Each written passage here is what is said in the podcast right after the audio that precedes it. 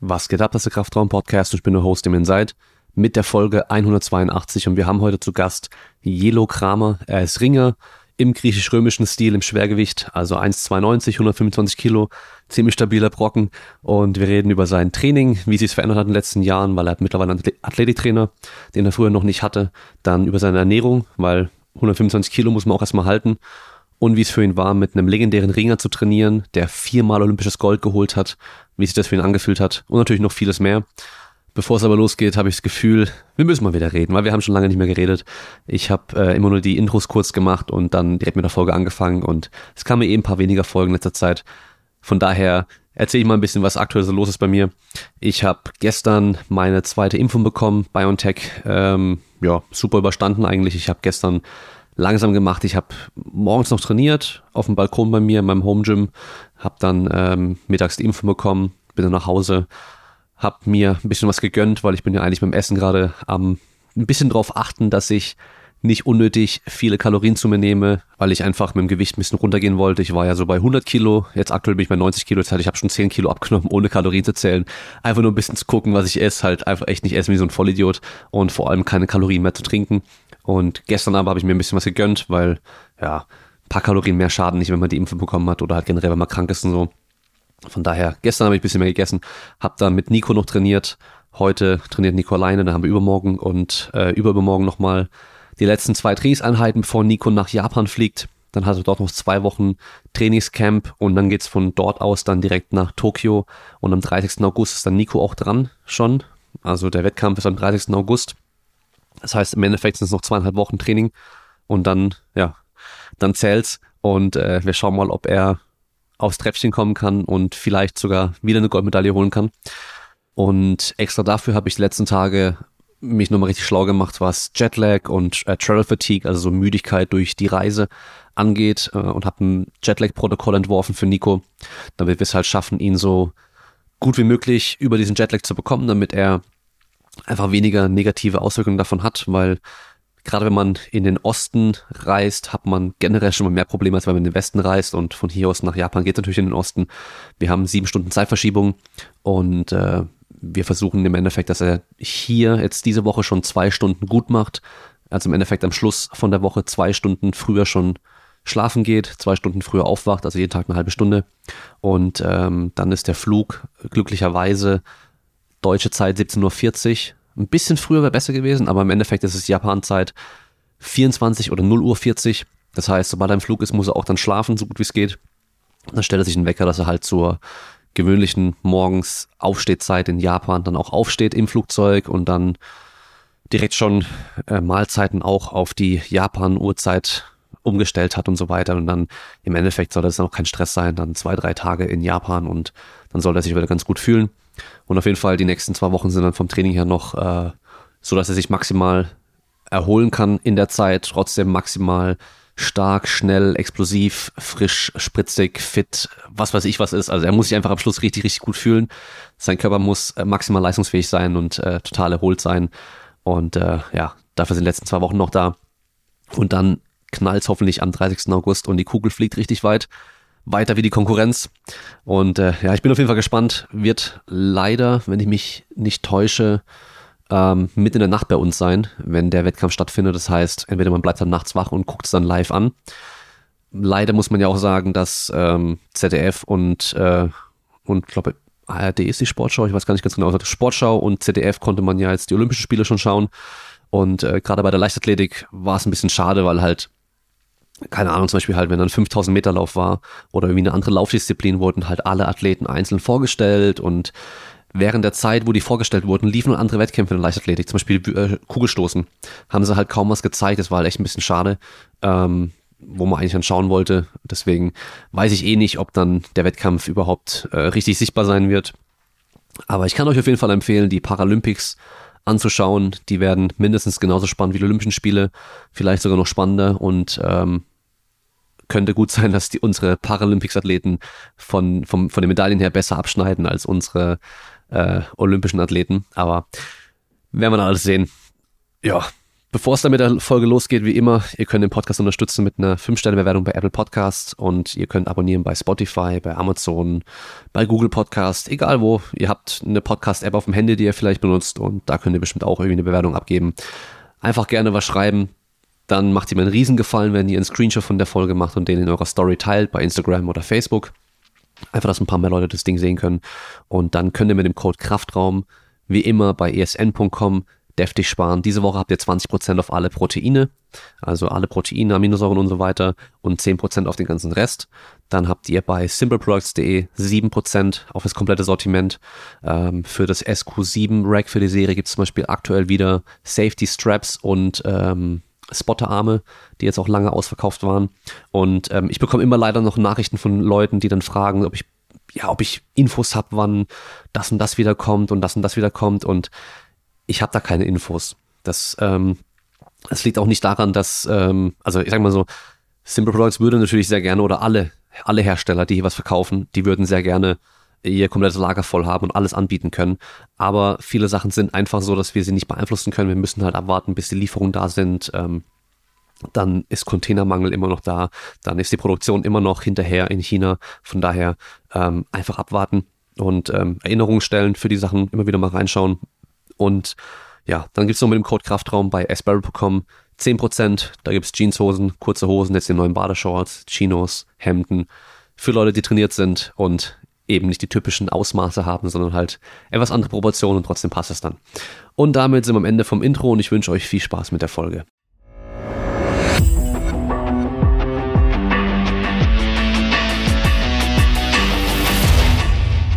Bei Aline ist er, glaube ich, so, die macht ja Freistil. Ja. Bei den Frauen gibt's ja nur Freistil. Bei Frauen gibt's nur Freistil, ja. Genau. Und jetzt habe ich extra nochmal nachgeschaut, weil ich wollte jetzt nicht dastehen wie der Depp, der keine Ahnung hat, von was wir überhaupt reden. der Unterschied ist ja, dass beim Freistil halt kannst du den ganzen Körper angreifen ja. und beim griechisch-römischen, was du machst, darfst du nur den Oberkörper packen. Genau. Und weißt du gerade beim MMA, welches von beiden da das Bessere ist? Weil da gibt's ja immer so die Unterschiede und dann sagen sie, ja, der, aber der war halt nur, nur äh, Freistil oder nur Greco-Ringer, deswegen bringt es mir nicht so viel, aber ich glaube, beim MMA ist wahrscheinlich griechisch-römisch wahrscheinlich auch gut, weil du halt im ganzen Clinch-Game wahrscheinlich dann ziemlich gut genau. bist. Genau. Das, das kommt halt bei den Freischienern halt viel zu kurz, dieses Clinch-Game. Aber ähm, Beinangriffe machen die halt ganz gut. Ähm, mhm. Und auch gerade so an die Hüfte und sowas abtauchen, könnte ich mir vorstellen, dass das von Vorteil ist. Allerdings, die meisten Grekos und die meisten Freistieler, die können deutlich besser ringen als der durchschnittliche MMA-Kämpfer. Also ja, die können auch besser Stilart fremd auftreten und noch einen guten Beinangriff machen. Das ist, das ist keine ähm, Raketenwissenschaft als Greco-Ringer, sich einen Bein, Beinangriff, einen stabilen anzutrainieren. Hm.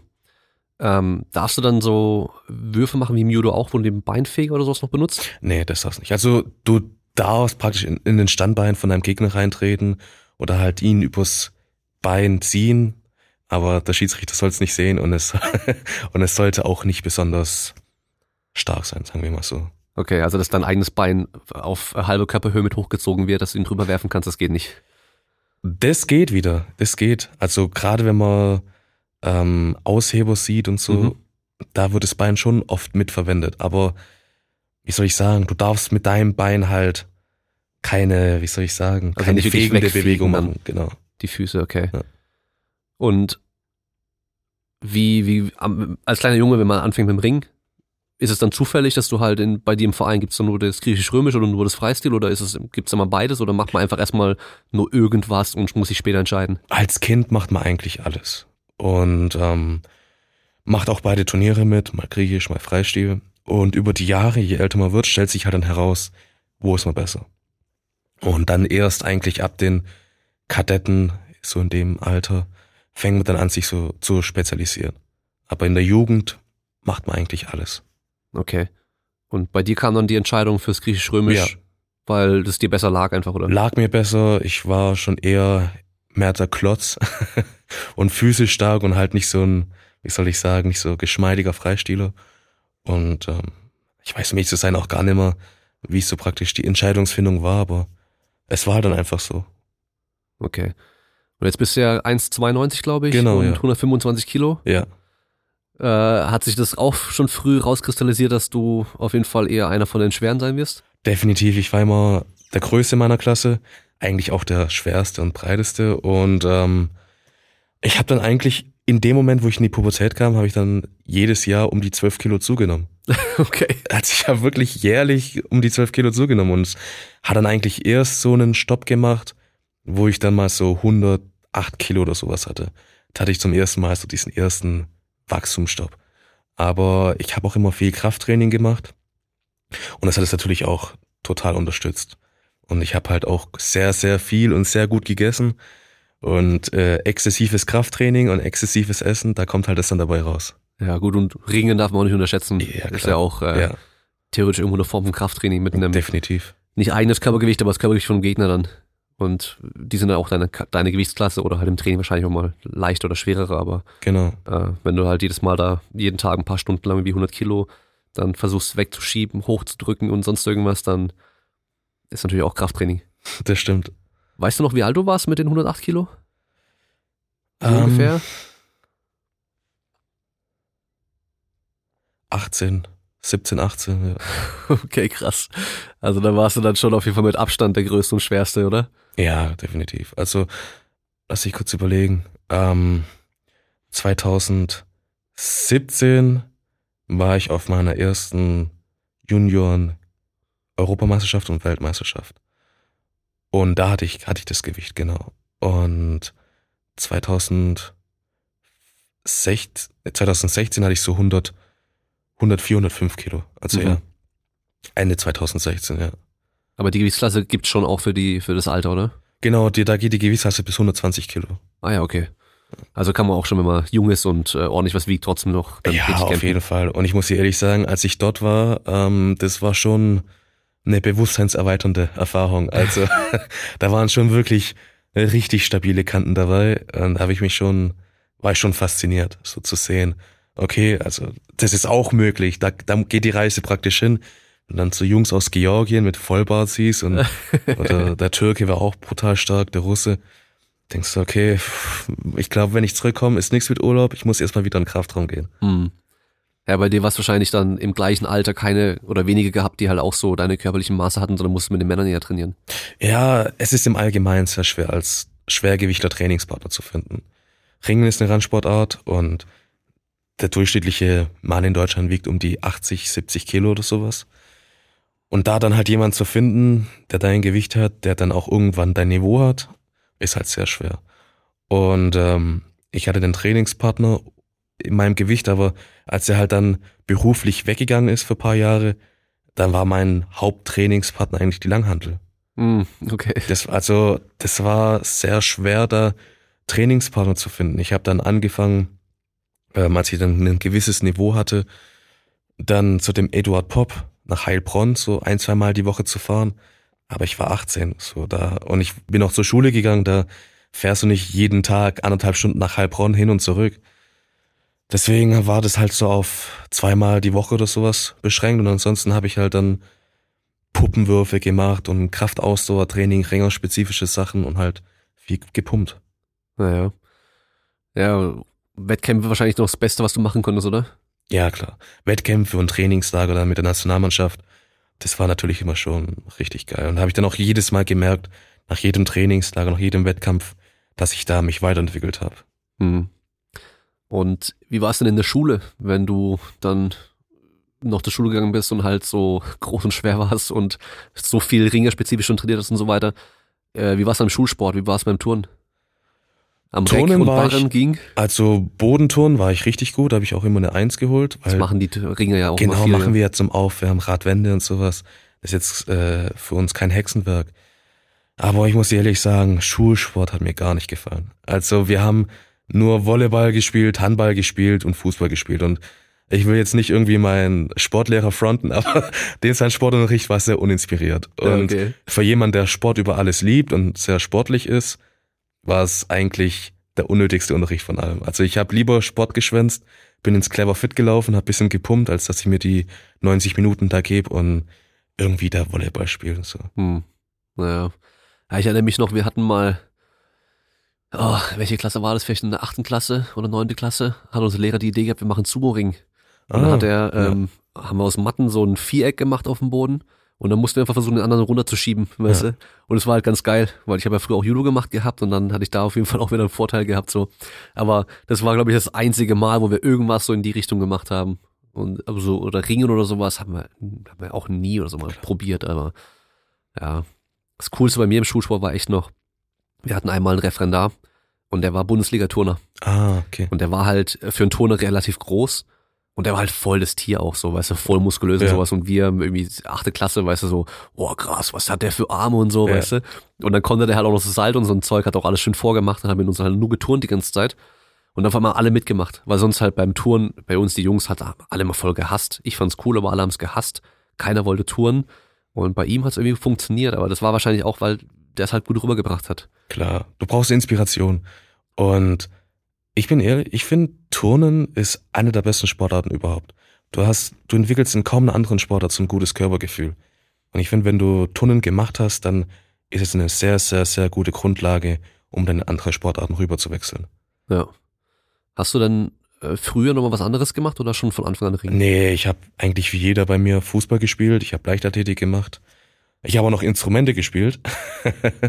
Und dann erst, keine Ahnung, lass mich nicht lügen, mit, mit, mit 13 oder sowas, habe ich so das Ring entdeckt. Ich habe ich hab nebenher noch gekickt und Leichtathletik gemacht und über die Jahre ist es halt dann alles so Richtung Ringen. Und dann habe ich dann so mit 15, 16 dann halt dreimal die Woche so ins Ringertraining gegangen, aber mir nix so groß draus gemacht. Du warst halt dort. Ja. Und dann, als ich so die ersten Erfolge hatte, als ich dann das erste Mal auf die deutsche Meisterschaft mitgehen durfte und da halt dann so die Jungs gesehen haben, die die deutsche Spitze waren, das war für mich halt faszinierend. Da habe ich gedacht, boah, so einer möchte ich auch mal sein. Mhm. Und dann habe ich halt angefangen, richtig zu trainieren. Und klar, du bist noch jung, unerfahren, machst viele Fehler, aber der Wille war auf jeden Fall da. Und kurze Zeit später, ich glaube, genau, meine erste deutsche Meisterschaft war 2015. Nee, doch 2015 war meine erste deutsche Meisterschaft. Ich habe gnadenlos versagt. Also ich wurde von einem, der nicht mal besonders gut war, total auseinandergenommen. hab richtig kassiert. Aber trotzdem, allein dort zu sein, hat mich so dermaßen motiviert. Ich habe das Jahr darauf im Schwergewicht dann eine Bronzemedaille geholt. Ach geil. Und das da, als ich dann die Medaille geholt habe, klar, wolltest du natürlich mehr. Du hast gesehen, es ist möglich, da vorne hinzukommen. Und ähm, das Jahr darauf habe ich dann, durfte ich dann gleich mit der Nationalmannschaft äh, auf die Junioren-Europameister und Weltmeisterschaft fahren. Und die dann nochmal zu sehen, die Jungs, das war dann halt auch nochmal dermaßen in Motivationsschub extrem inspirierend für mich und das war dann meine Motivation, auch einmal von denen zu, einer von denen zu sein. Und da habe ich dann halt nochmal die Trainingsintensität hochgeschraubt. Und da warst du dann, wie alt warst du da? Ich glaube 18. 18? Ja. Okay. Also immer noch in der Schule auch gewesen? Ja, genau. Ich habe während dem Abi, ich weiß noch, Abi-Klausuren gehabt und ich bin dann während den Klausuren ähm, zum Trainingslager nach Freiburg hin und her gependelt. Ah, ja, ja. Das heißt, du hast dann ein Trainingslager gemacht und musstest dann schnell für die Klausur. Genau, ich habe. Trainingslager gemacht, ähm, bin dann heimgefahren, am nächsten Tag wieder Klausur gehabt, dann wieder nach Freiburg gefahren. Ach krass. Aber hat gereicht, oder? Ja, 2,8 Schnitt ist nicht besonders. Dann kann man sich jetzt nicht damit rühmen, aber es hat gereicht, um an Hochschule angenommen zu werden. Ich Ja, habe ja. mein Studium gemacht und ja, jetzt sitze ich hier. ja, ja. Ja gut, ich meine, weißt du, du musst doch überlegen, äh, du hast wahrscheinlich äh, jeden Tag auch einige Stunden trainiert und so. Klar. Muss, muss, muss man alles unter einen Hut bringen, ist auch nicht ganz so einfach. Und du warst wahrscheinlich auf einer normalen Schule auch, oder? Genau, ich war auf einer ganz normalen Schule, ganz normale Hochschule. Hab eigentlich wie jeder andere Schüler und Student meine schulische Karriere gehabt. Ich war Mhm. vielleicht nicht ganz so oft da.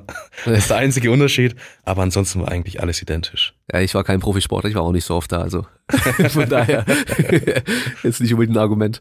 Aber ähm, wie, wie war es denn damals? Hast du noch viel andere Sachen gemacht dann außer Schule und Training?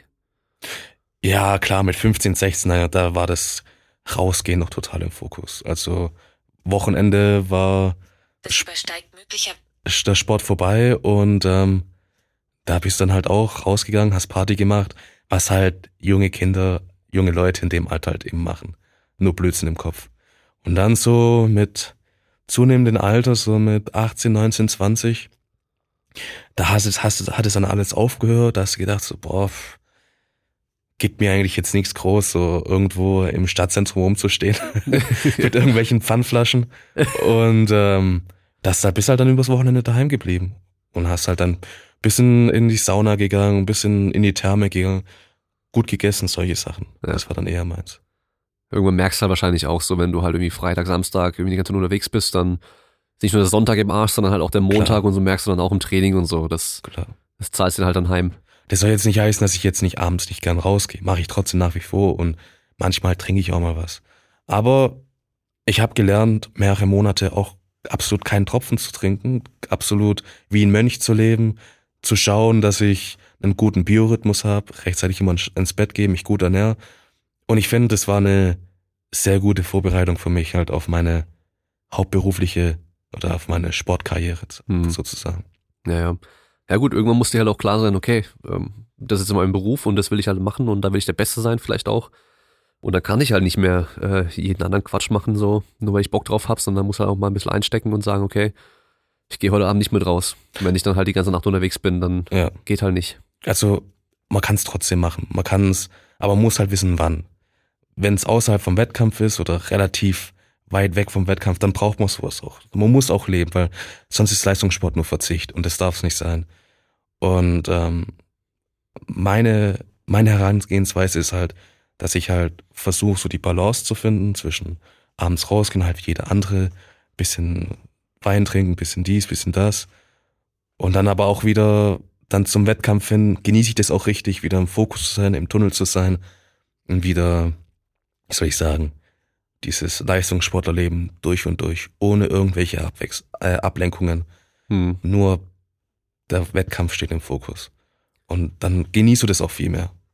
Wie äh, war denn das letztes Jahr, wo dann Lockdowns kamen und dann erstmal ganzer Sport war vorbei? Natürlich Ringen noch so eine Sportart, die ist dann natürlich noch mehr davon betroffen, weil alleine trainieren geht halt irgendwann auch schwer. Ich meine, Mhm. klar, du kannst Krafttraining machen und sowas, aber halt Ringen kannst du halt dann auch nicht und ähm, Wettkämpfe gibt's auch nicht und so weiter.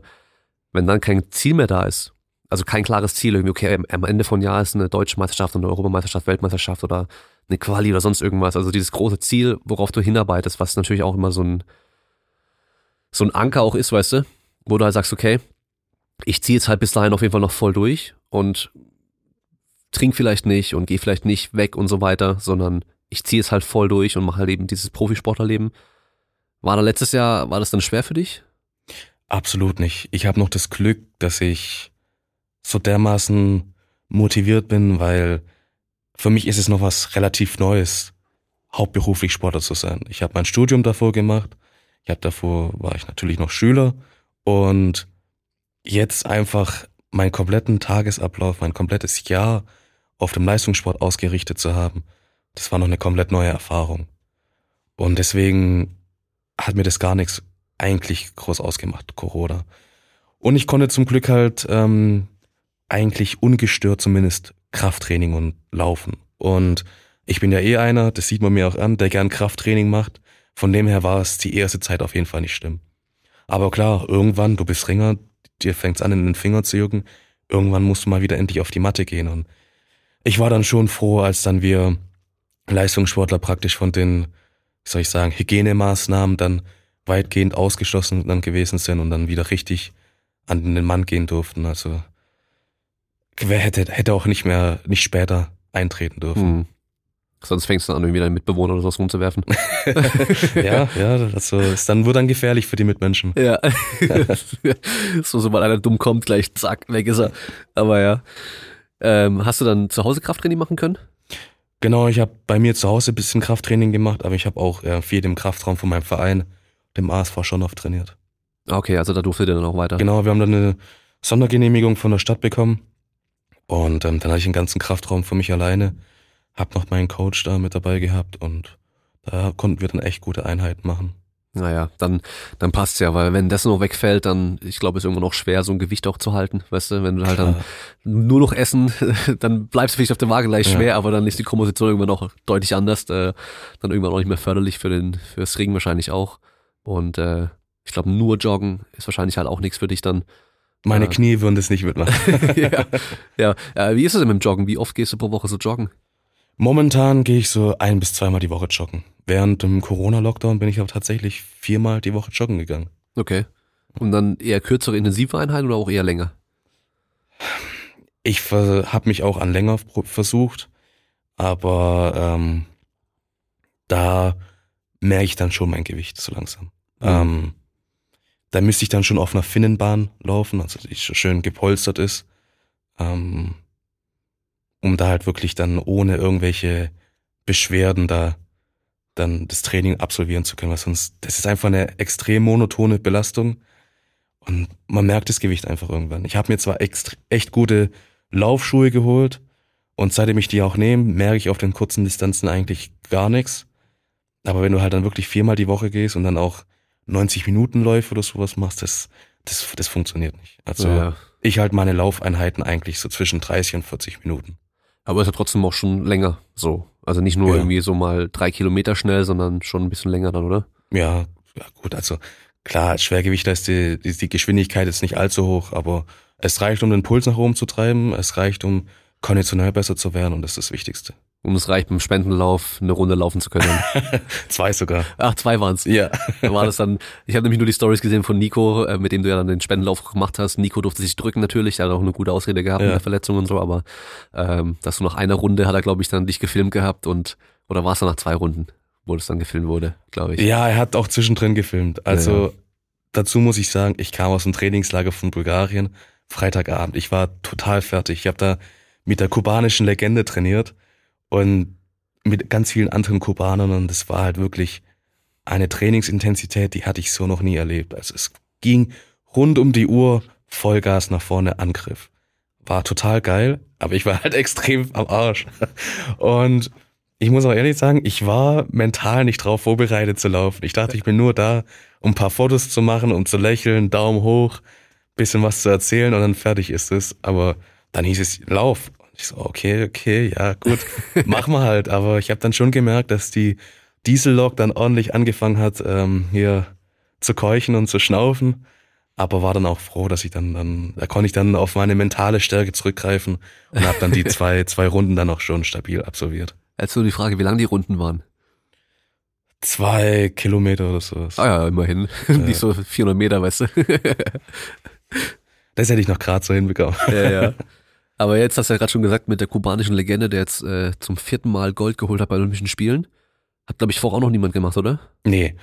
Der einzige Sportler, der der Sache in die Nähe kommt, war ähm, Alexander Karelin. Der hat dreimal Gold gewonnen und ähm, einmal Silber. Ja. Und ähm, im Griechisch-Römisch. Und im Freistil gab es noch eine, eine sehr große Legende, auch Schwergewichtler, Artur Taimasov, aber dem wurden jetzt einige seiner Medaillen aberkannt. Hm, okay. Im Nachhinein jetzt Genau. äh, durch die ganzen Tests und so weiter Ja, wahrscheinlich. genau. Okay. Ähm, Karelin ist aber, glaube ich, immer noch der mit dem meisten, mit dem besten Verhältnis von Siegen zu Niederlagen, oder? Genau, er war jahrelang ungeschlagen. Hat, glaube ich, nur Hat zweimal verloren, oder? Genau. Wenn ich mich recht ja. erinnere. Ähm, hat auch ähm, einige Weltmeisterschaften ohne Unterbrechung gewonnen. Ähm, Hat er nicht auch teilweise äh, irgendwie jahrelang nicht mal einen Punkt nur abgegeben? also er war wirklich unglaublich dominierend. Also wer, wer mal einen krassen Menschen sehen möchte, Alexander Karelin mal googeln, äh, mal die Bilder anschauen, wie der auch nur aussieht, das, äh, so, so stellt man sich auch vor. Also dem willst du nachts, äh, dem willst du gar nicht begegnen, würde ich mal, einfach mal sagen. Dabei ist er eigentlich ein ziemlich sympathischer und lustiger Mann. Das ist ja also meistens er hat, so, aber rein vom ja, optischen, ja, klar, weißt du vom so. optischen.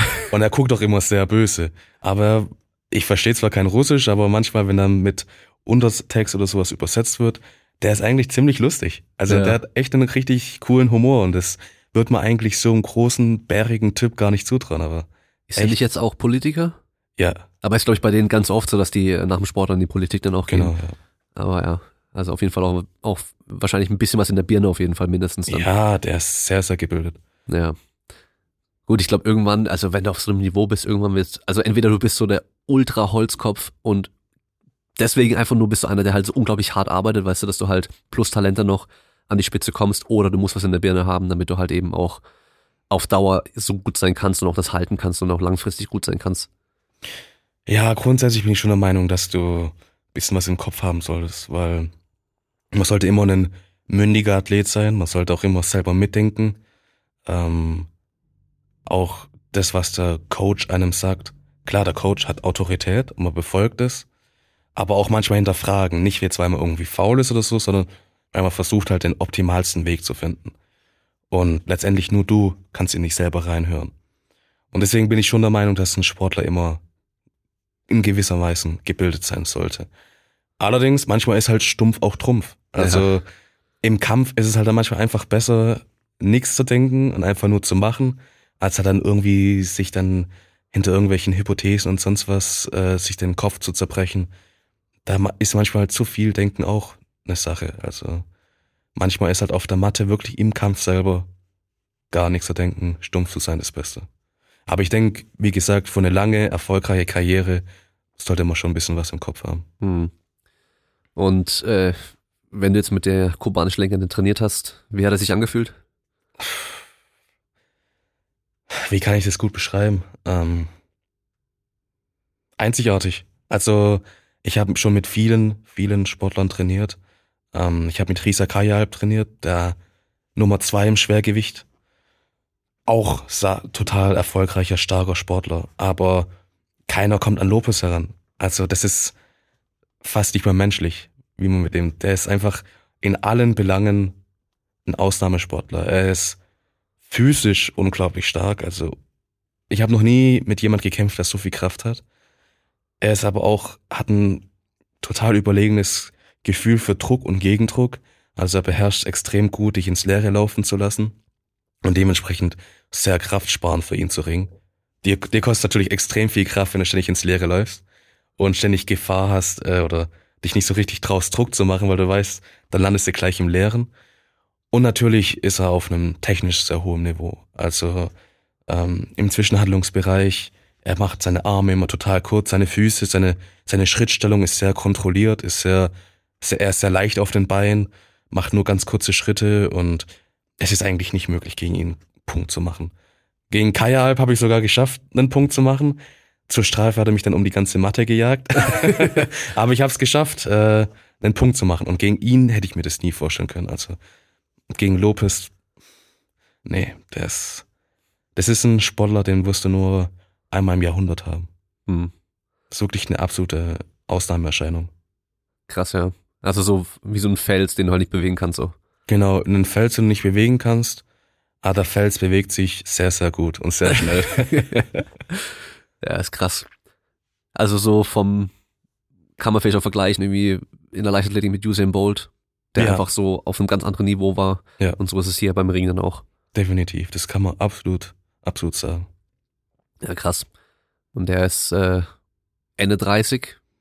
Genau, er ist jetzt zum Zeitpunkt der Aufnahme ist er 38, aber in wenigen Wochen 39 und klar im Schwergewicht ist das durchschnittliche Alter immer ein bisschen höher.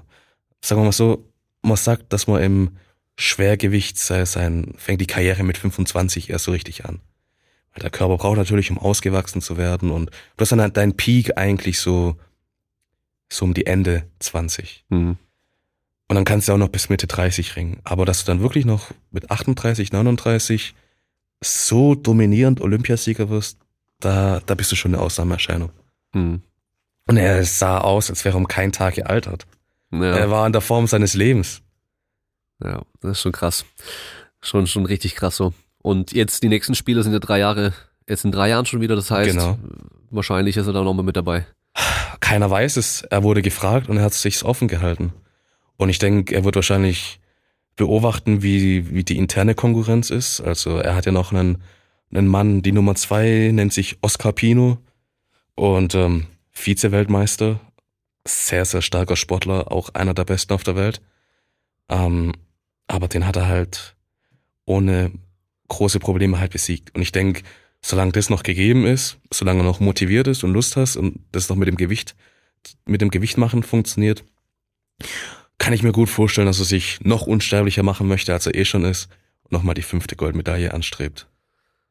Das ist dann schon, äh, wenn man sich überlegt, fünf Olympische Spiele, das, ich weiß gar nicht, ob das schon mal jemand gemacht hat. Oder als Teilnehmer bestimmt schon mal, je nach Sportart, aber ob dann fünfmal Gold, weil klar, weißt du, zum Beispiel so jemand wie äh, Michael Phelps, der halt so viele Medaillen hatte, aber klar. der kann halt auch in ein, bei einem olympischen Spiel mehrere Medaillen noch gewinnen. Ja. Aber bei vielen Sportarten geht es ja nicht. Und dann ist er nochmal was anderes, wenn du halt fünf gewinnst, so. Das ist schon, das ist dann legendär, ja. Das sind 20 Jahre, das sind zwei Dekaden, in denen du einfach Das ist brutal. die Nummer eins bist.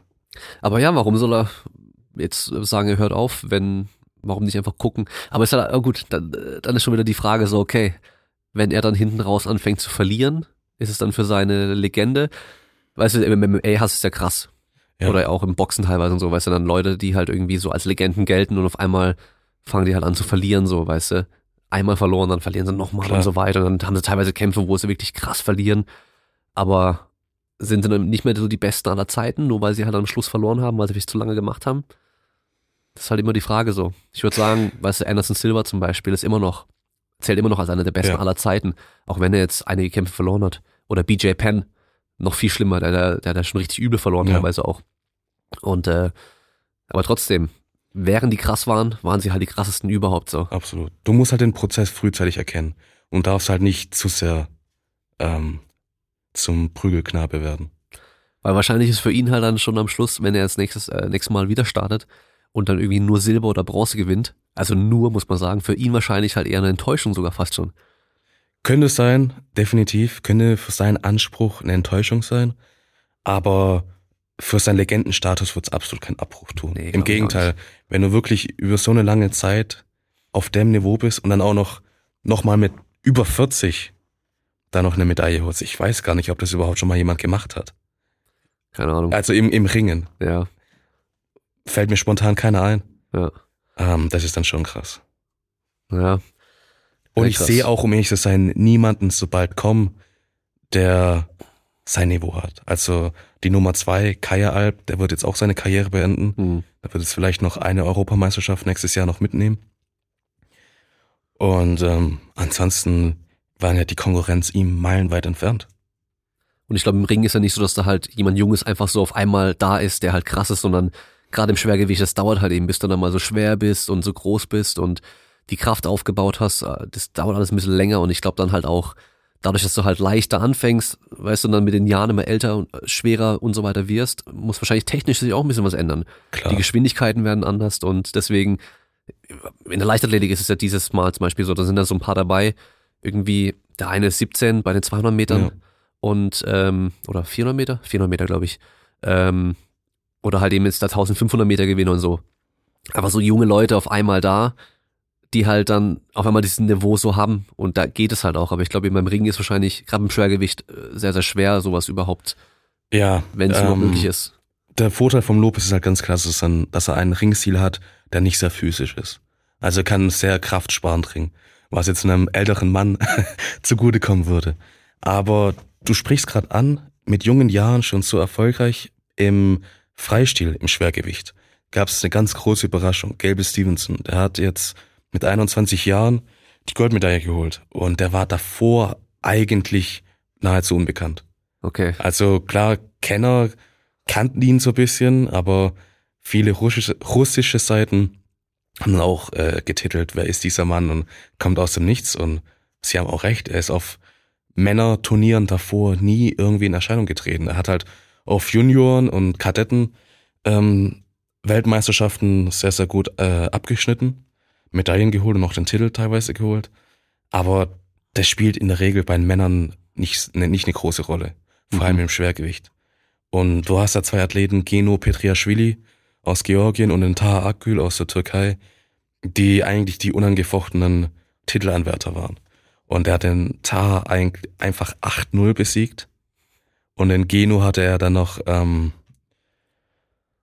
lass mich nicht lügen, 8 zu 7, Mhm. glaube ich, besiegt. Er lag ganz schnell mit vier, fünf Punkten vorne, hat den anderen aufholen las- lassen und dann noch ähm, in den letzten zehn Sekunden noch vier Punkte geholt. Okay. Und das mit 21 Jahren, also sagenhaft. Er hat vorgemacht, dass es, dass es geht, mit jungen Jahren schon so erfolgreich zu sein. Aber man muss auch wieder ein bisschen unterscheiden. Freistil ist nicht ganz so physisch. Ähm, da ist auch, kannst du auch viel mit Bewegung und Gefühl und so wettmachen, mit, mit Technik. Und ähm, ich glaube, im, im griechisch-römisch Schwergewicht, da ist deine physische Konstitution schon ein größerer Faktor. Mhm. Ja.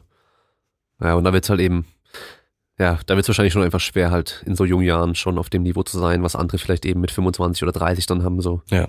Was einfach halt auch dauert, ja. Ja, krass.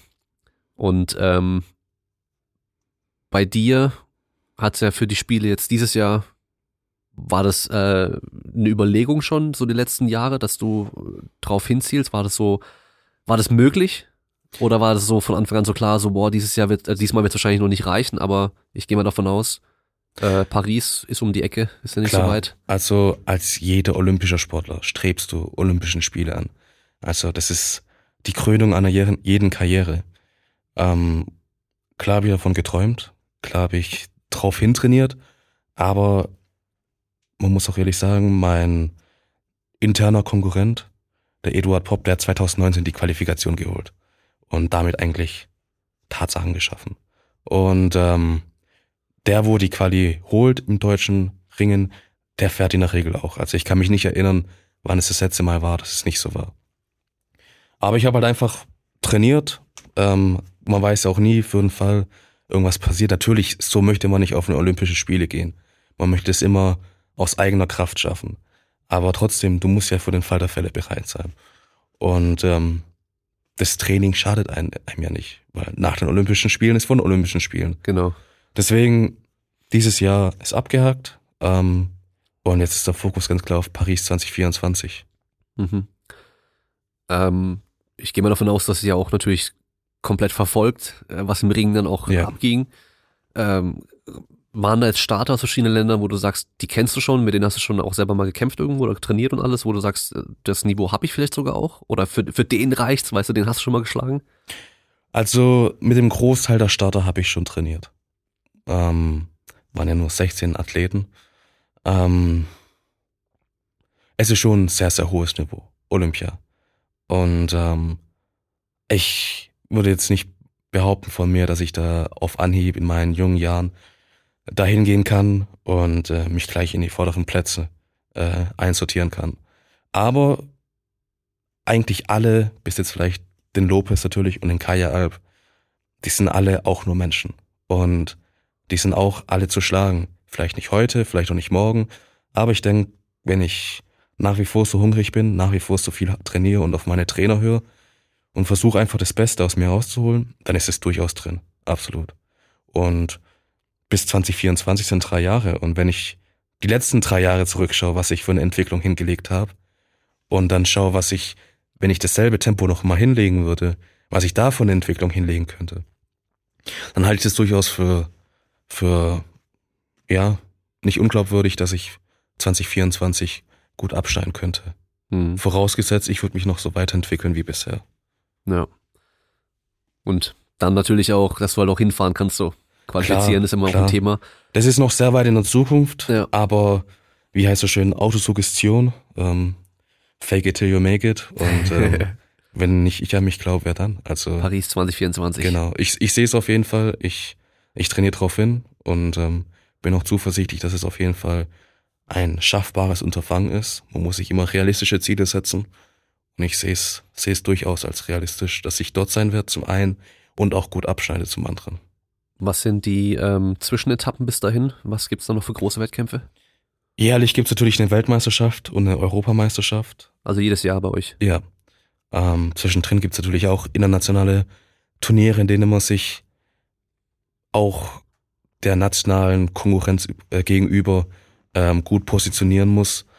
Ähm, ich werde jetzt drauf hintrainieren auf die Weltmeisterschaft im Oktober. Das wird mein Jahreshöhepunkt sein. Da habe ich mich ganz klar drauf hinaus ausgerichtet. Und Wo wird die ansonsten. sein? Bitte? Wo wird die sein? In Oslo, Norwegen. Okay. Und ansonsten 2023 die Weltmeisterschaft. Das wird dann so der wichtigste Wettkampf sein, weil die Platz 1 bis 5 sind automatisch für die Olympischen Spiele qualifiziert. Ah, okay. Eins bis fünf, ja. Ja, Also auch egal von welcher Nation und so weiter. genau, ja. Also wenn da jetzt zum Beispiel fünf Deutsche gewinnen, also Platz. Nee, auf, auf, auf so einem Wettkampf kannst du nur, kann pro Nation nur einer gesetzt werden. Ah, okay, okay, okay. Also gut, dann.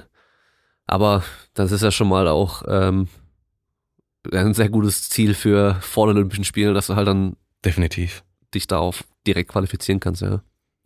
Aber da starten wahrscheinlich schon auch alle Top-Leute, oder? Ja.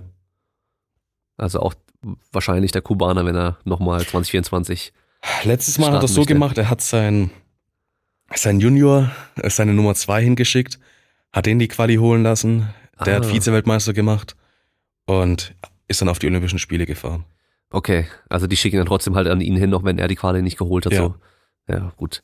Ist natürlich, also, ja, ist für den einen vielleicht mies, aber so hat er wenigstens auch einen, einen Vize-Weltmeistertitel sich holen können, Klar. den er sonst auch nicht gehabt hätte dann wahrscheinlich. Ja, und man muss ehrlich sagen, der Typ, der ist unangefochtener Spitze. Wenn sowas strittig ist, wenn das Niveau auf Augenhöhe ist, dann kann ich schon verstehen, wenn da, ähm, wenn da Spielraum für Diskussion ist. Ja. Aber das ist ein Michael Lopez, also da kann man nicht groß diskutieren. ja, okay. Und wie sieht denn jetzt dein, dein Alltag aktuell aus? Ich bin bei der Bundeswehr Sportfördergruppe, das heißt, mein Trainingsplan ist mein Dienstplan und ähm, sieht aus wie folgendermaßen. Ich bin in der Regel in, im Olympiastützpunkt in Heidelberg und ähm, absolviere zwei Einheiten am Tag. Morgens meistens ähm, physisches Training, soll heißen Krafttraining oder ein Läufchen und abends halt ein Mattentraining. Mhm. Und natürlich die Inhalte, die verändern sich natürlich je nach Periodisierung, je nach Nähe zum Wettkampf. Ganz nah zum Wettkampf sind die Einheiten ganz kurz und intensiv.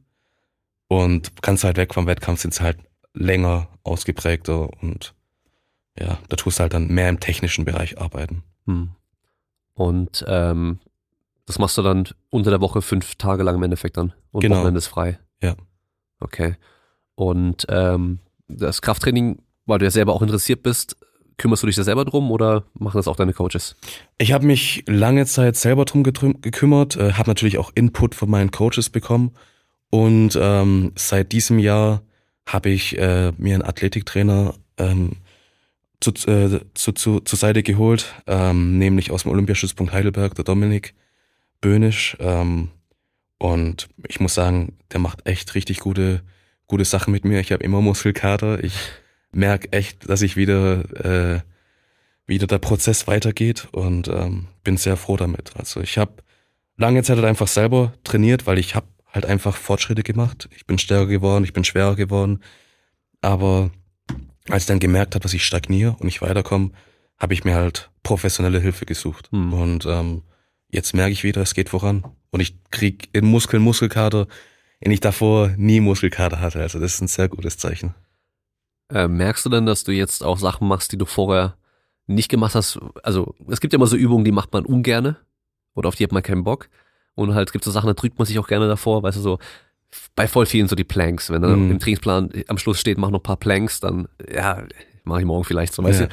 Ähm, merkst du, dass du da jetzt halt mehr Sachen machst, die du halt vorher vielleicht nicht gemacht hättest? Definitiv. Ich habe da, hab davor Bauchtraining immer nicht wirklich, eher ziemlich stiefmütterlich behandelt, sagen wir Ja. es mal so.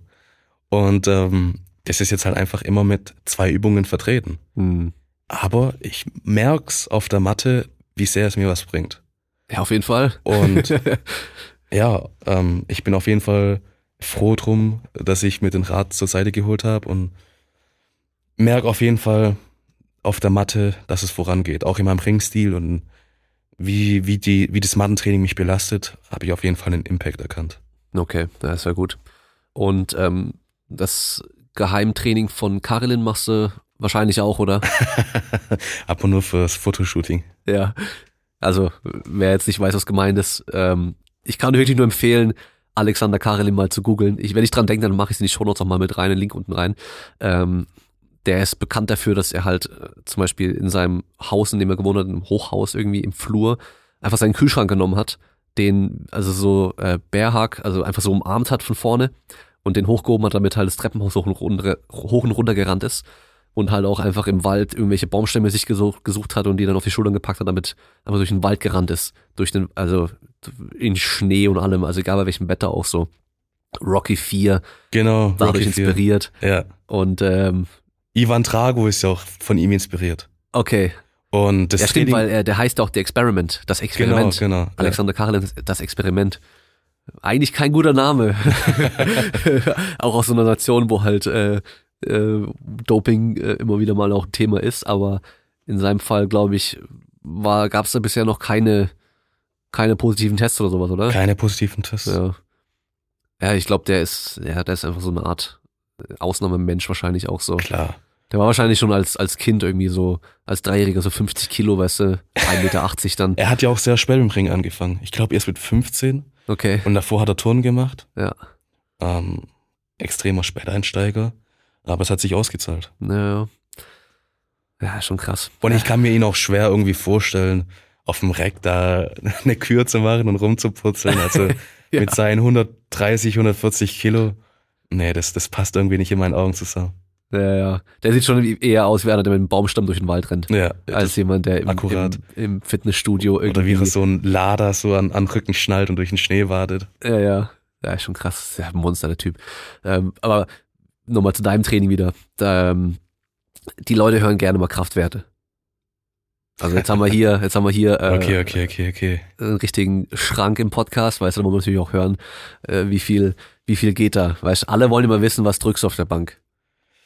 Werde ich oft gefragt. Ähm, ich muss ehrlich sagen, ich mache schon lange kein Max-Kraft-Training mehr. Ähm, befinde mich eigentlich nur noch in einem Wiederholungsbereich zwischen 12 und 8 oder so. Aber für alle, die jetzt ganz neugierig lauschen, 190 Kilo. Okay. War 2000, was war es? 2019 meine Bestleistung. Okay, aber was ist dann so, was machst du dann im Training, wenn du acht Wiederholungen machen musst? Ähm, je nach Satzpause unterschiedlich. Ähm, aber mache ich so mit, mit 140 sowas. Ja. Ja, okay. Ja, weil das ist ja zum Beispiel, wenn man sich die, ähm, die Ruderer anschaut, ja, dann sind die Kraftwerte vielleicht gar nicht so beeindruckend, aber wenn du dann schaust, was die halt beim zwei Minuten Bankziehtest machen Ja. oder sowas, oder halt äh, auf mehrere Wiederholungen, so ist halt wieder voll brutal, weißt du. Und dann halt im Ring ist ja auch eher Kraftausdauer dann gefragt.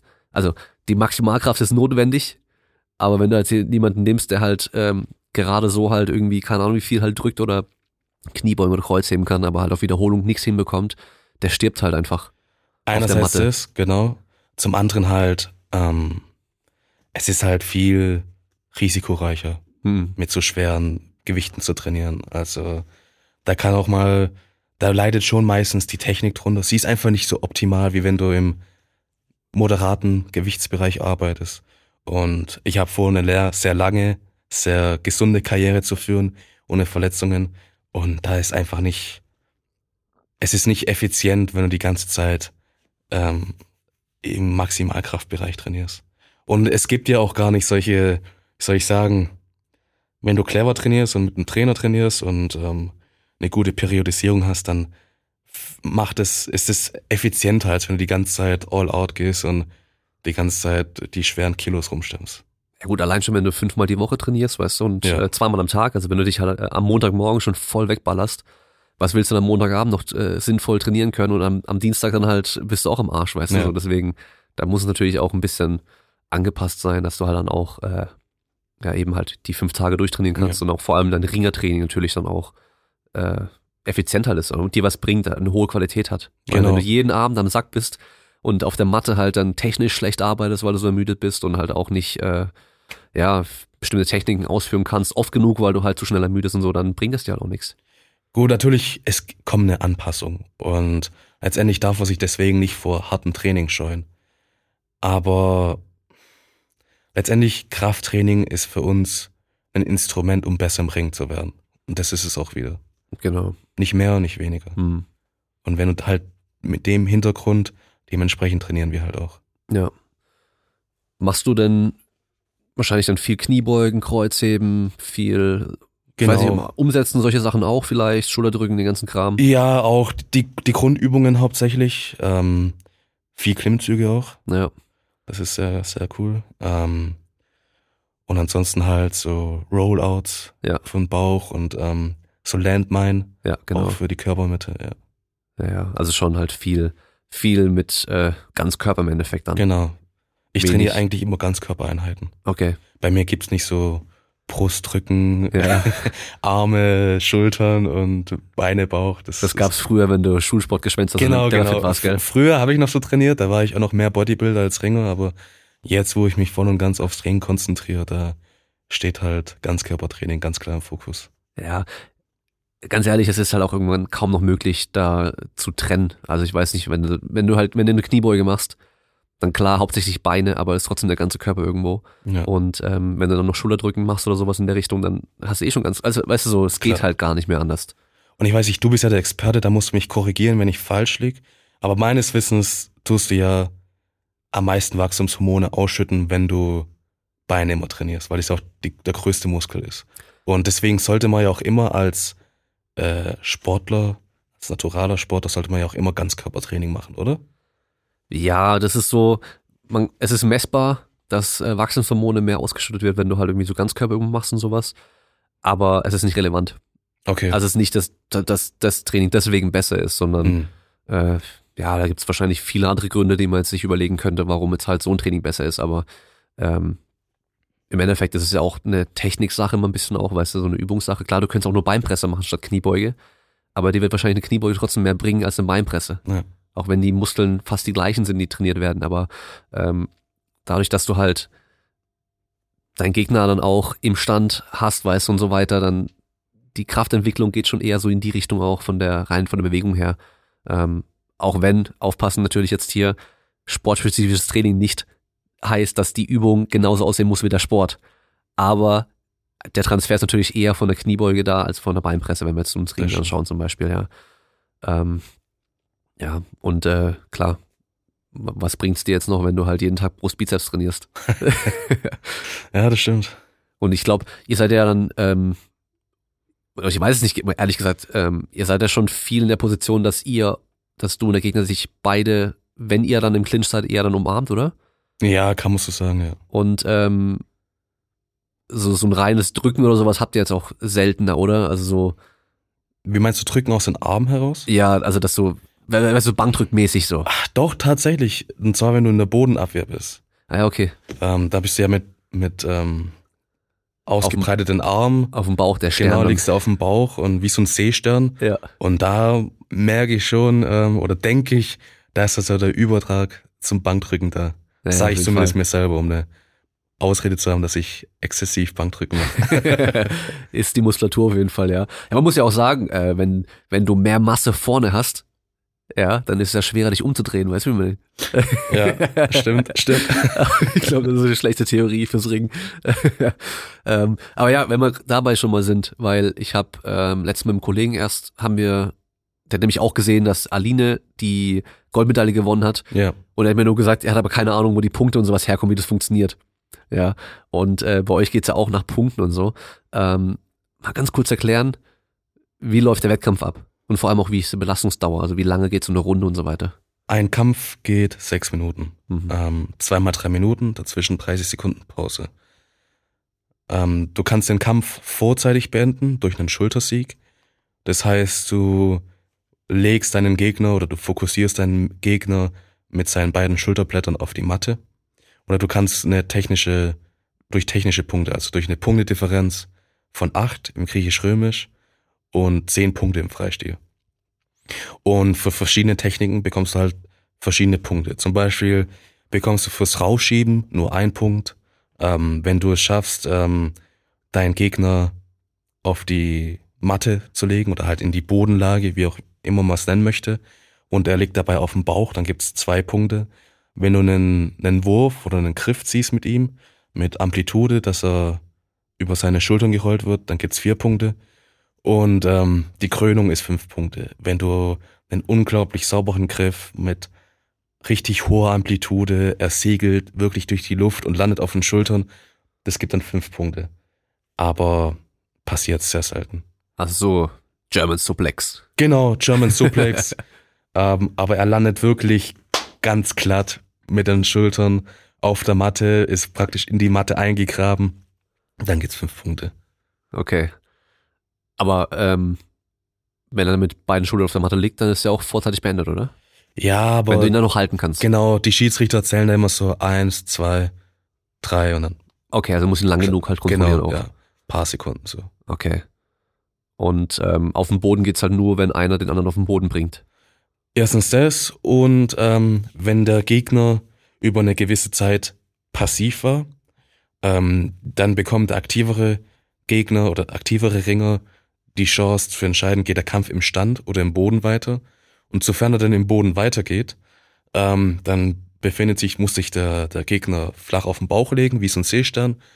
Und ähm, dann pfeift der Schiedsrichter an und der aktivere Athlet, also der Obermann, bekommt dann die Chance, im Boden eine Wertung zu machen. Und auch da gibt's verschiedene Wertungen. Es gibt die zwei, wenn man den Gegner einfach nur dreht. Und dann gibt's halt die vier, wenn du deinen Gegner aushebst, wie es zum Beispiel ein Karedin gemacht hat, ihn anhebst und dann mit Amplitude wirfst. Mhm. Okay. Dann macht es auch alles schon mal mehr Sinn, wenn man sich mal anschaut, auf jeden Genau, Fall. ja. Dass man weiß, wo Punkte herkommen. Und ähm, aber rausschieben, also raus aus diesem Ring, gibt dann schon auch einen Punkt. Genau, ja. Okay. Also wenn man das oft genug macht, aber das ist wahrscheinlich eine schlechte Taktik, oder?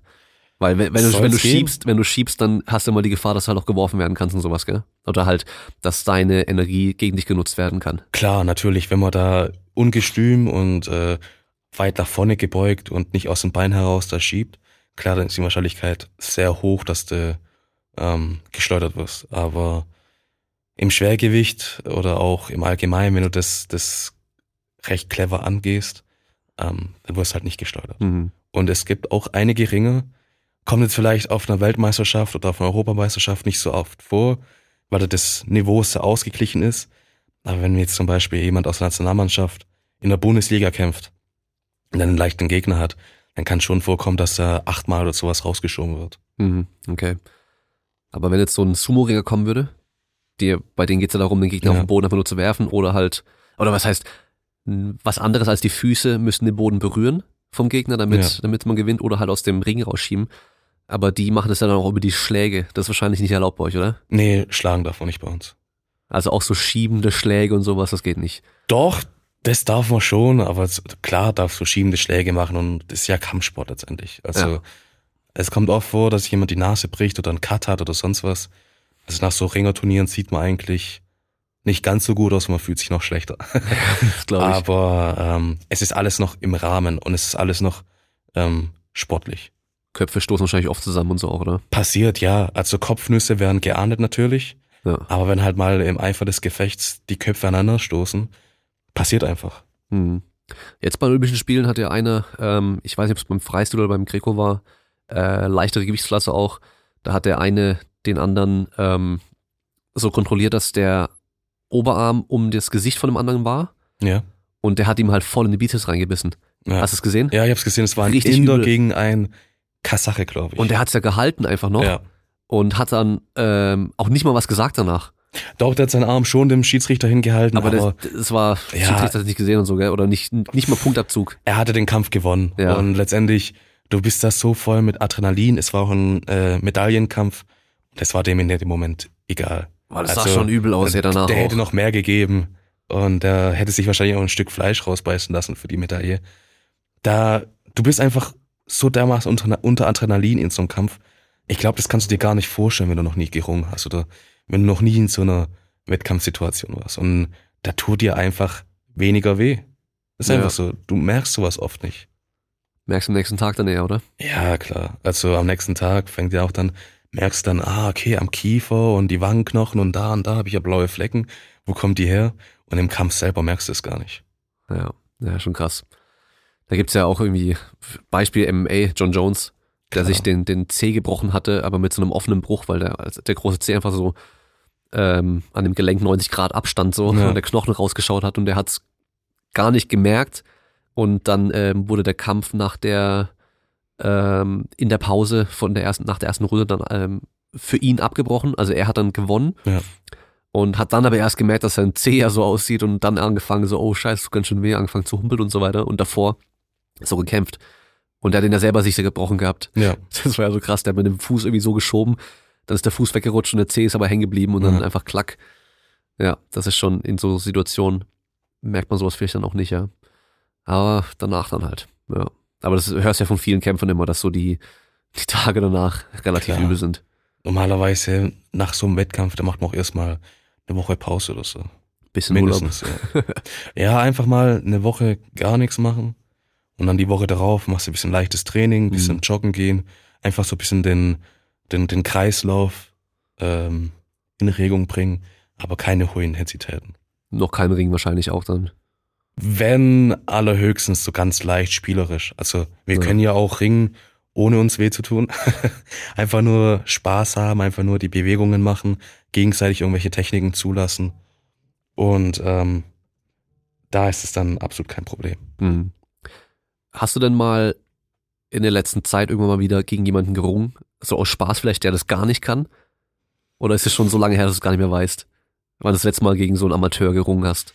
Also vielleicht, oder vielleicht jemand, der halt schon auch ringen kann, aber halt einfach vom Niveau her so weit entfernt ist, dass es so, Also, nee, um ehrlich zu sein, lange nicht mehr. Also wirklich im Training auf der Matte gar nicht. Ich mit, mit meinem mit meinem alten Herr habe ich im Urlaub manchmal ein bisschen so im Meer so gebubelt, war ja früher auch Ringer, aber jetzt wirklich in einem Wettkampf oder auf der Matte habe ich das schon, kann ich mich gar nicht erinnern, dass ich mal mit einem, wie soll ich es nennen, mit einem Anfänger, ja, okay. dass ich da gekämpft habe. Also weißt du auch gar nicht, wie stark du bist im Endeffekt. Wenn du nur gegen starke Leute kämpfst immer. Ja, also man hat da eigentlich gar kein Bewusstsein dafür, was da wirklich alles möglich ist und was nicht. Ich habe mal ähm, paar Kommilitonen gehabt, auch so große, schwere norddeutsche Jungs, so stabile Deutsche. Hab so mit Dennis so ein bisschen gebubelt und ich war auf einmal fasziniert, was da für, für Dinge funktionieren, auch Griffe im Freistil und ich bin echt kein überragender Freistieler, also wirklich nicht. Und ähm, da ging dann echt, war ich halt einfach fasziniert, was da, was da funktioniert hat. Aber die haben nicht die Körperspannung, die wissen nicht, wie sie dastehen soll. Also der Durchschnittszivilist, ich glaube, der sollte sich nicht auf jeden Fall mit einem Ringer anlegen. Oder mit einem Kampfsportler im Allgemeinen. Ja, ja, genau. Also egal ob Judo oder was auch immer, keine Chance. ja. Keine Chance, nicht ein Hauch einer Chance. Das ist immer so geil zu sehen. Ähm, gibt's ähm, MMA Casual Police auf Instagram, kennst du den Account? Leider nicht, leider nicht. Ähm, also MMA Casuals sind ja die Leute, Ja. die halt ähm, McGregor-Kämpfe halt anschauen und sonst halt nix und so. Und da gibt's immer wieder welche, die auch schreiben, so, weißt du, so Typen so bei den, bei den ganzen leichten Gewichtsklassen so, ja wie, war mal, der wiegt ja nur 57 Kilo und sowas. Das ist doch nicht mal ein richtiger Mann und so, den würde ich platt machen und so, weißt du, weil sie halt selber irgendwie Pumper sind und Ja, 100 ja. Kilo wiegen oder so. Aber man kann sich gar nicht vorstellen, die können sich nicht vorstellen, wie die den demolieren würden. Aber sowas von, also und beim Ring natürlich auch. Selbst wenn du jetzt so einen Powerlifter nimmst oder einen Strongman, der richtig, richtig stark ist so, der wahrscheinlich dann von der reinen Kraft her vielleicht Ja. sogar mehr auch Kraft hat als du, ja. Aber wenn die Technik halt nicht stimmt, Der Frank Schäber hat doch da so ein Video dazu gemacht. mit dem Kohlruß, gell? Genau. Ja. Und sogar den sein Trainingspartner, der Abdul Mohammed Papi, der hat im Iran damals 57 Kilo gerungen. Jetzt Ja. hat so, glaub so ein Normalgewicht von, lass mich nicht lügen, 63, 64, 65, sowas. Ja. Und er hat einfach mit dem 180 Kilo Koloss gekämpft. Ja. Und er hatte keine Chance. Natürlich nicht. Null Chance. Und der Typ, der wiegt das Dreifache von dem. Ja, ja.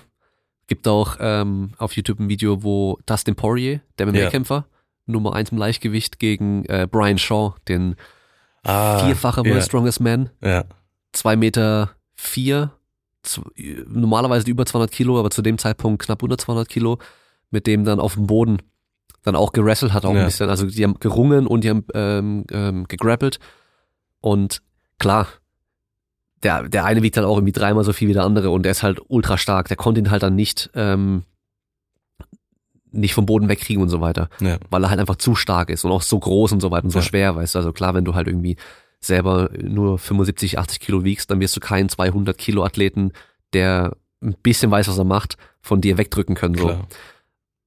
Aber alles, was technisch war, halt, also sobald die Technik ein bisschen ins Spiel kommt, halt null Chance gehabt. So, das ist halt schon auch krass. Ja, im, im Stand sowieso. Also Ja.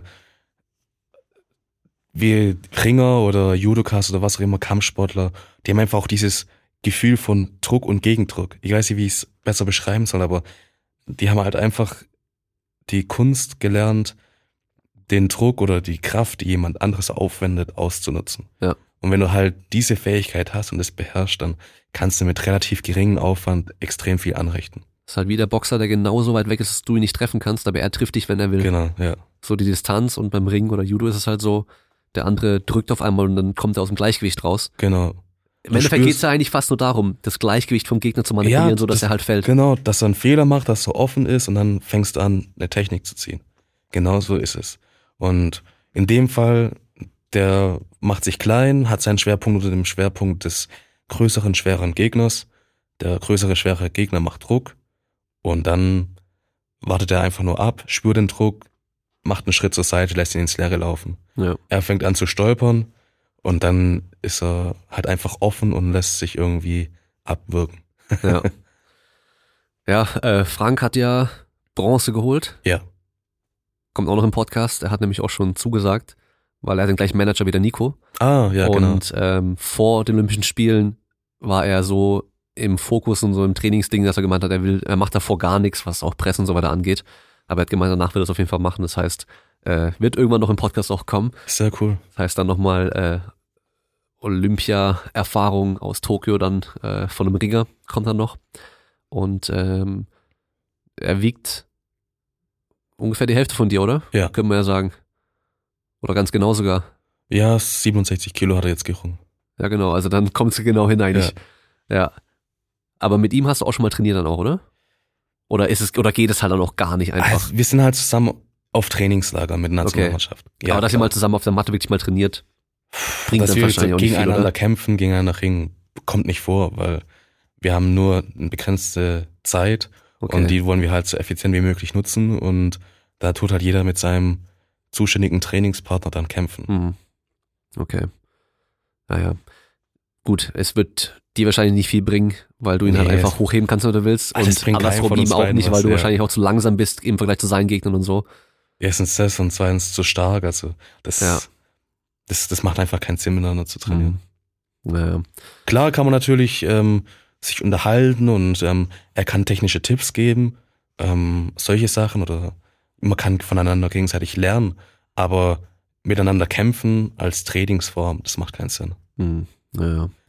Man tut zwar im Ringen oft mit leichteren oder anderen Gewichtsklassen trainieren, aber in der Regel beschränkt man sich da auf eine Gewichtsklasse unter und eine Gewichtsklasse über einem.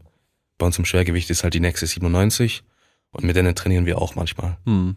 Aber das war's auch. Die sind wahrscheinlich einfach nur ein Stückchen kleiner, oder? Stückchen kleiner, Stückchen dünner, Stückchen schwächer. Ja. Naja. Wobei man trotzdem die nicht unterschätzen darf, weil die haben schon ein hohes Tempo, können sich einfach auf der Masse geschuldet schneller bewegen und es ist auf jeden Fall eine gute Sache, mal hin und wieder mit solchen Leuten zu trainieren. Hm. Weil da lernst du halt einfach dann, wie soll ich sagen, beweglicher zu sein, flüssiger zu sein, mehr vielleicht im technischen Bereich zu arbeiten und ich finde, es ist eine sehr, sehr tolle Abwechslung, mal mit 97ern zu trainieren. Hm. Aber so die Ausnahme dort bei den 97ern, dass dann einer genauso groß ist wie du, gibt's da nicht auch nicht, oder? Oder das wenn dann extrem selten wahrscheinlich. Gut, das, das, das Tolle am Ring ist ja, dass jede Körperform, jede Körpergröße erfolgreich sein kann. Es gibt zum Beispiel der Risa Kaya Alp, den ich schon mehrmals genannt habe, der ist extrem klein für einen Schwergewichtler. Der ist vielleicht 1,80 maximal. Okay. Der ist einfach so breit wie hoch. Ja. Und dann gibt's natürlich auch 97er oder 86er teilweise, die halt größer sind wie er, teilweise in Kopfgröße. Aber trotzdem würden sie niemals gegen ihn gewinnen. Ja. Und äh, die Körpergröße ist nicht unbedingt aussagend. Mhm. ja. Aber so vom, bei den Schwergewichtern so, bist wahrscheinlich jetzt genauso mitten, mittendrin, oder? Bin ich so im vorderen Mittelfeld. Ja, Okay. vorderes Mittelfeld, würde ich sagen. Das heißt so, die meisten sind ungefähr deine Größe. Genau um die und das Gewicht sind ja, 1,90. ist ja eigentlich bei den Ja. meisten dann eh gleich. Genau. Gibt wahrscheinlich, obwohl äh, abnehmen wird wahrscheinlich keiner oder extra müssen oder sowas, aber Doch, also wirklich die, die Top-Athleten im Schwergewicht, die, wo wirklich schon komplett ausgewachsen sind, Mhm. die an der Weltspitze stehen, die müssen schon Gewicht machen. Der Okay. Lopez zum Beispiel. ja. Wenn er nicht aufpasst, hat er 140, 150 Kilo. Ja, okay. Ja, das heißt, der muss dann trotzdem auch ein bisschen aufpassen. Ja. Ähm, wenn wir jetzt gerade schon MMA mal wieder mal angesprochen haben, so jemand wie ähm, Francis Ngannou zum Beispiel, der ja auch ungefähr deine Größe hat, vielleicht ein bisschen größer, auch dein Gewicht und sowas hat, wenn man sich den halt anguckt, aber der hat ja, also für die, für die Größe und das Gewicht halt so extrem wenig Körperfett und so, Ja. scheint ja ultra athletisch zu sein. Könntest du so jemanden auch im Ring sehen? Ich denke also von der physischen Basis auf jeden Fall, definitiv. Aber jetzt im technischen Bereich, er ist ja, wie soll ich sagen, ein ziemlicher Ja, ziemlich chaotisch alles so. Grobmotoriker, sagen wir es mal so, das ist eher viel rohe Gewalt. Also dafür, dass auch eigentlich so der, der Standkampf, das äh, Schlagen und Kicken und so weiter Ja. eigentlich sein, eigentlich sein Gebiet ist. Ja. Selbst da ist es ja auch noch relativ äh, wild meistens noch. Ähm, aber was sagst du zum Beispiel bei dem zweiten Kampf gegen Stipe Miocic, als er der Champion wurde? Ja, Da gab's ja auch mal, da ja ganz kurz, gab's ja auch mal so eine so ein Clinch. genau. Sah, Ja. das, sah das in Ordnung aus, was er da gemacht hat? War das besser als früher? Klar war es besser als früher, er lernt ja auch weiter. Ähm, aber wie gesagt, ich finde, einen Clinch abzuwehren ist deutlich leichter, als erfolgreich anzugreifen. Hm, Und wenn man dann halt auch noch körperlich überlegen ist, dann muss man nur auf paar Kleinigkeiten achten und ähm, schon hat man schon effizient Mhm. abgewehrt. Ja. Könntest du dir vorstellen, irgendwann mal MMA zu machen, einfach weil man sieht's ja, weißt du, irgendwie gerade in den USA ist immer so ein großes Thema, die Ringer dann liebäugeln mit dem MMA, weil sie halt dann sehen, die sind da relativ schnell, relativ erfolgreich. Ja. Und damit kann man halt auch Geld verdienen, wenn man an der, wenn, wenn man an die Spitze kommt. Aber Also- ich glaube, in den USA ist ja nochmal anders äh, im Vergleich zu hier. Du bist jetzt jemand, du machst es jetzt hauptberuflich. Genau. Ich weiß gar nicht, in den USA, wenn du halt aus dem College raus bist und nicht mehr im, äh, übers College irgendwie Ringer bist, ist wahrscheinlich auch vorbei mit dem Geldverdienen damit, oder?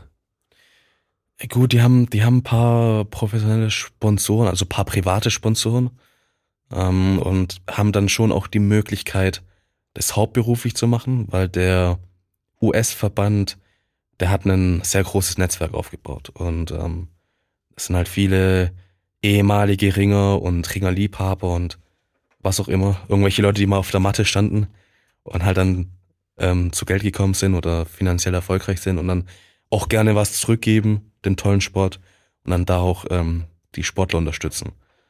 Das gibt's da schon. Ähm, aber so ein System wie bei uns, dass du zum Beispiel ein Berufssoldat bist oder ein Polizist bist und dann freigestellt wirst und das gibt's dort nicht. Ich weiß, dass es ähm, Marines gibt, die ringen und ähm, Air Force und Army Angehörige, aber keiner von denen ist in der US-Spitze. Okay. Also ich bin mir nicht mal sicher, dass sie das hauptberuflich machen, also wirklich sich voll und ganz auf den Sport konzentrieren. Mhm. Ähm, aber ja, zurück zur ursprünglichen Frage, ob ich mir vorstellen könnte, MMA zu machen. Grundsätzlich ja. Also ich find's geil, ich schaue es mir gern an. Ich würde es auch gern öfters trainieren, aber mir fehlt einfach die Zeit. Ich habe Mhm. einen total durchgetakteten Trainingsplan. Ich muss da schon schauen, dass ich mein Training so gut wie möglich optimiere, auch ausreichend regeneriere und habe einfach nicht die Zeit, da jetzt noch nach links und rechts zu schauen. Aber könnte ich es mir irgendwann mal vorstellen, wenn ich meine ringerischen Ziele erreicht habe? Ja, definitiv. Mhm. Ja. Ja gut, ich meine, du wärst ja dann auch im Schwergewicht. Und ähm, wenn man sich das Niveau generell anschaut, technisch auch, da ist natürlich Schwergewicht äh, nicht vorne so. Ja, Und äh, da reicht's ja oftmals wirklich, wenn du halt eine Sache ziemlich gut kannst. Und Ringen ist auf jeden Fall immer von Vorteil. Gerade im MMA ist ja eigentlich Ringen Ja. eigentlich so das Wichtigste erstmal überhaupt, kann man sagen. Und gibt ja ein paar, die halt, ja, ähm, Curtis Blades zum Beispiel, ist ja ein wirklich klassischer Ringer, der jetzt auch ein paar Knockouts schon hat und so weiter, Ja. aber äh, immer ganz, ganz knapp vor der Spitze so, weil er halt dann doch immer gegen Francis Ngannou kämpft oder halt gegen, gegen äh, Derek Lewis und dann halt ausgenockt wird, äh, blöderweise so. Aber sonst halt an sich auch so ein Top-Athlet, der übers Ringen halt immer dominiert. Ähm, es gibt so viele. Daniel Ja. Cormier war Ringer. klar, ja. Olympiamedaille geholt. Joel Romero, prominentes Beispiel. ja. Auch Ringer. Ähm, Kamaru Usman Ja. war Ringer. Ähm, Habib Ringer, aber auch Sambo und noch, weiß Ja. nicht, Judo auch noch. Judo, BJJ, der hat im Genau. Endeffekt alles Der so. hat alles gemacht. Aber klar, Ringen ist auch seine Basis im genau, in Endeffekt. Dagestan da, jeder Ring da. Ähm, Aber die haben im Schwergewicht kaum jemand, oder? die hatten mal einen Bilal Machov, wobei ich mir nicht sicher bin, ob er nicht auch Tschetschene ist. Okay. aber der war auch ein sehr, sehr überragender Sportler und noch einer der wenigen, der im Griechisch und im Freiski erfolgreich war. Ah, okay. Der hat einfach, ich weiß noch, WM 2015 in Las Vegas. Der hat im Griechisch die Bronzemedaille geholt und wenige Tage später, ist ja ein Event zusammen, Ja. bei der Freiski-WM auch Bronze geholt. Ah, das ist schon heftig, weil die anderen machen dann Pause, erholen sich und der macht halt weiter. Genau, das ist richtig heftig. Krass. Ja, das ist schon heftig dann. Ja. Ja gut, aber MMA, weißt du, wenn ich mir jetzt überlege so, ähm, wir haben ja die, Pol äh, die Folge im Podcast aufgenommen, ähm, auch schon mit MMA-Kämpfern und so und da kristallisiert, kristallisiert sich mal raus, da gibt's keine richtigen Profis hier bei uns. Ja, da gibt's halt Leute, die zwar auf Profiniveau trainieren, aber halt keine Profis sind, weil sie kein Geld damit verdienen können. Und ähm, den Luxus, nenne ich es mal, so wie du jetzt haben, dass sie für ihr Training bezahlt werden können und ähm, sich halt voll und ganz darauf konzentrieren können. Und wenn du dich halt entscheiden würdest, ich mache jetzt MMA, dann verlierst du das natürlich auch. Klar. Ähm, und ich glaube, das ist auch so ein bisschen das Hauptproblem von der deutschen MMA-Szene. Ähm, ich will keinen MMA-Lern zu nahe treten und ich will absolut nicht generalisieren. Also wirklich, das sind echt richtig viele coole, tolle Athleten dabei. Aber ein bisschen hat's halt auch noch diese, wie soll ich sagen, diese Türsteher und Ja, genau. Zuhälter und Hells Angels Attitüde, weil halt einfach viele Jungs aus der Szene halt Ja. da halt mitmachen. Und wenn ich dann halt manchmal ein paar Leute so beobachte, die dann halt irgendwie total unfit sind und dann wirklich gar nicht trainieren, bisschen ins Clever Fit gehen, Brust Bizeps und dann, keine Ahnung, sechs Wochen vorm Wettkampf anfangen zu trainieren, das hat für mich nichts mit Leistungssport irgendwie zu tun. Also dann siehst du auch, wie die Jungs dann nach zwei Runden keine Kondition mehr haben. Das, das weiß nicht, da fehlt dann einfach so das Verständnis für mich. Hm, ja. Oder einfach, oder das führt halt dazu, dass ich dann kein Interesse so richtig habe. ja. Und klar, UFC ist geil, das sind tolle Sportler, die das wirklich professionell betreiben, aber du musst schon, wie soll ich sagen, im Ringen ein sehr, sehr erfolgreicher Sportler sein, dass Dana White herkommt, dir einen Vertrag vorschiebt und du dann direkt so um diese deutsche MMA-Szene überspringt, direkt in die UFC einzusteigen. Ja, ja, das, da muss es wahrscheinlich auch so ein Ausnahmeathlet dann sein irgendwie. Ja. Ähm, oder halt genug Social Media Cloud haben. Oder das. das zählt dann am meisten dann wieder. Ja, aber wie heißt er? Ähm, Jason Burrows, glaube ich. John Burroughs, ja. Jordan, ja, genau. Der würde ja wahrscheinlich auch sofort äh, aufgenommen werden. Klar. Wenn der wollen würde, aber der will ja, also der, der hat immer wieder mal Anspielungen gemacht, soweit ich weiß, aber ähm, ich glaube, der wird es eh nicht machen. Also Nee, also ich habe mir, auch? ich hab mir seinen Joe Rogan Podcast angehört.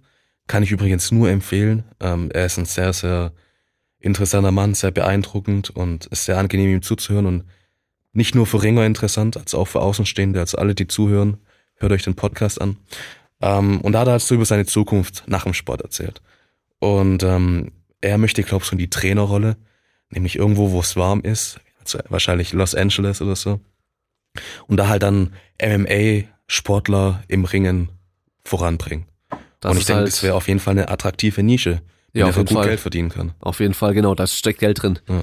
Weil die ja auch dann, also ich glaube, in Deutschland ist wieder so ein Ding, da gehst du an den Ringerverein, weißt du, dann kannst du dich mit Verein anmelden und Ja. fertig, da, da brauchst du sowas dann nicht, aber in den USA gibt's ja kein Vereinssystem und so weiter, deswegen, da zahlen die alles immer aus eigener Tasche. Das ist äh, auf jeden Fall äh, ein guter Business-Move, kann man so sagen. Ja.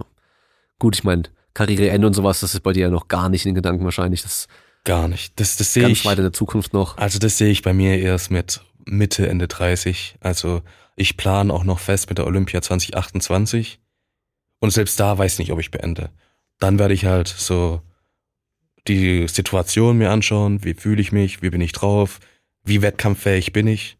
Und ähm, dann entscheide ich weiter. Hm. Und kann auch gut sein, dass ich dann noch einen Zyklus dranhänge. Ja, klar. Solange der Körper mitmacht, solange die Motivation da ist. Genau, das ist es ja vor allem auch so. Hast du bis dahin irgendwie auf einmal so, so drei, vier, fünf große Verletzungen und Ja. die plagen dich die ganze Zeit und du kriegst es gerade noch rum, dass du 2028 starten kannst oder trainierst du so, dass du dich halt nie verletzt und hast Glück bei Wettkämpfen und so weiter, dass du keine Verletzungen hast, dann, dann warum aufhören so? Ja. Hast du bisher schon irgendwie so Verletzungen gehabt, irgendwas Besonderes? Ich bin im Großen und Ganzen verschont geblieben. Ähm, ich habe mir mal das Labrum angerissen, habe halt dann fünf, sechs Wochen ausgesetzt, habe dann mehr im Kraftbereich gearbeitet und viel Physio und Reha gemacht. Ähm, seitdem dann nie was gehabt. Ich habe mir die Popliteus-Sehne angerissen im Knie mal. Ähm, genau dasselbe, fünf, sechs Wochen Pause gemacht, viel Physio und jetzt arbeite ich auch viel im wie soll ich sagen, ähm, Prehab-Bereich und ähm, tue da vorbeugend arbeiten und seitdem habe ich keine Beschwerden. Und wenn ich welche Beschwerden habe, dann tue ich den, tue ich mich massieren lassen, pausieren im allerschlimmsten Fall und das war's. Ja. Und ich denke, wenn ich das so weiterfahre und nicht irgendwie Fremdeinwirkung äh, habe, also keine Traumata erfahre im Training, keiner, das mir gegens Gelenk oder sowas tritt, dann werde ich auch eine ziemlich lange gesunde Karriere führen können. Naja, das ist ja das, ist ja so das Wichtigste erstmal, weil wenn du immer wieder Ausfälle hast, kannst du nicht gescheit trainieren, das wirft dich mal zurück und äh, lieber langfristig denken, ein bisschen langsam alles steigern und so weiter, weißt du, dann kannst du aber langfristig trainieren und äh, ohne Absolut. Pause vor allem auch, das bringt dich am meisten auch voran dann. Ja. Und äh, das kann natürlich auch das Ausschlaggebende am Schluss sein, wenn du irgendwie einen Konkurrenten hast, weißt du, aber der ist alle paar Wochen irgendwie, hat er wieder hier Klar. was, hat er da was, dann bist halt du, der am Schluss dann übrig bleibt, so. Vor allem im Schwergewicht hast du Zeit. Also im Leistungssport hast du eigentlich nie Zeit, weil die Zeit vergeht richtig schnell und ehe du dich versiehst, deine Karriere vorbei. Aber mit dem Hinblick habe ich trotzdem noch relativ Zeit. Hm. bin 25, meine Schwergewichtskarriere hat erst so richtig angefangen. Ich bin jetzt im, zum zweit, in meinem zweiten Jahr bei der Bundeswehrsportfördergruppe. Ich habe mich so erst so richtig eingelebt, so in diesen Leistungssportlerleben. Und ähm, ich habe eigentlich die größten Erfolge, hoffe ich, denke ich, noch vor mir. Ja. Aber ein paar große hast du schon gehabt. Genau, ja. Ähm, bis jetzt mein größter Erfolg war auf der EM 2020 ähm, die Bronzemedaille zu holen. In Rom war das. Und auf der U23 Weltmeisterschaft habe ich auch die Bronzemedaille geholt. Ja. Ist es da, ähm, wie in anderen Sportarten, dass dann irgendwie so zwei Altersklassen zusammen immer sind? Also so zwei Jahre zusammen bei den, bei den Junioren? Genau, es sind ja drei Jahre. Du kannst Oder drei? Äh, drei Jahre lang Junior sein. Okay. Das heißt dann dein erstes Jahr ist wahrscheinlich relativ schwer, immer wenn du auf, wenn du in die Kla äh, Gruppe reinkommst, Ja, weil dann halt ein paar andere halt schon äh, über zwei Jahre älter sind als du. Und der Übergang aber dann von Junioren in den Männerbereich ist das härteste. Okay. Und deswegen hat man auch den U23, die Altersklasse eingeführt. Und das, das war auf jeden Fall eine tolle Sache. Auch Mhm. für mich. Also gerade im Schwergewicht, wo dann auf einmal gegen so riesige Bären kommst, dass du da dann auch mal Erfolgserlebnisse hast und dann wirklich deine Karriere mit einer Medaille krönen kannst, das, das ist Hammer. Und sowas gibt dir natürlich dann auch immer die Bestätigung, dass du auf dem richtigen Weg bist und dann halt auch die Motivation und das Feuer weiterzumachen. Mhm. Ja. Was noch interessant wäre, wenn du zweimal am Tag trainierst und 125 Kilo wiegst, dann hast du wahrscheinlich einen ordentlichen Kalorienverbrauch. Achtest du da speziell drauf, Kalorien zählen und so weiter? Wie machst du mit der Ernährung? Ich habe es mal getrackt ähm, und mittlerweile habe ich eigentlich einen ziemlich guten Überblick darüber. Wenn ich in Heidelberg bin, dann esse ich immer in der Kantine vom Olympiastützpunkt und die kochen eigentlich immer speziell für einen Sportler. Also es ist eigentlich immer qualitativ hochwertig, was wir da zu uns geben. Und ansonsten, wenn wir im Trainingslager sind, sind wir eigentlich auch in irgendwelchen Sportschulen oder Olympiastützpunkten, was auch immer. Ähm, manchmal ist das Essen besser, manchmal schlechter, aber letztendlich man weiß, wo die Kohlenhydrate herkommen, man weiß, wie man seine Eiweiße besorgt, man weiß, dass man ein bisschen Grünes essen muss und fundamental verschieden oder Änderungen gibt's da jetzt eigentlich nicht. Okay. Und kalorientechnisch weißt du da, wie viel, also als du getrackt hast, wie viel hast du da gehabt? Da bewege ich mich so im Bereich zwischen 7.000 und 8.000. Oh, hast du doch. Ja.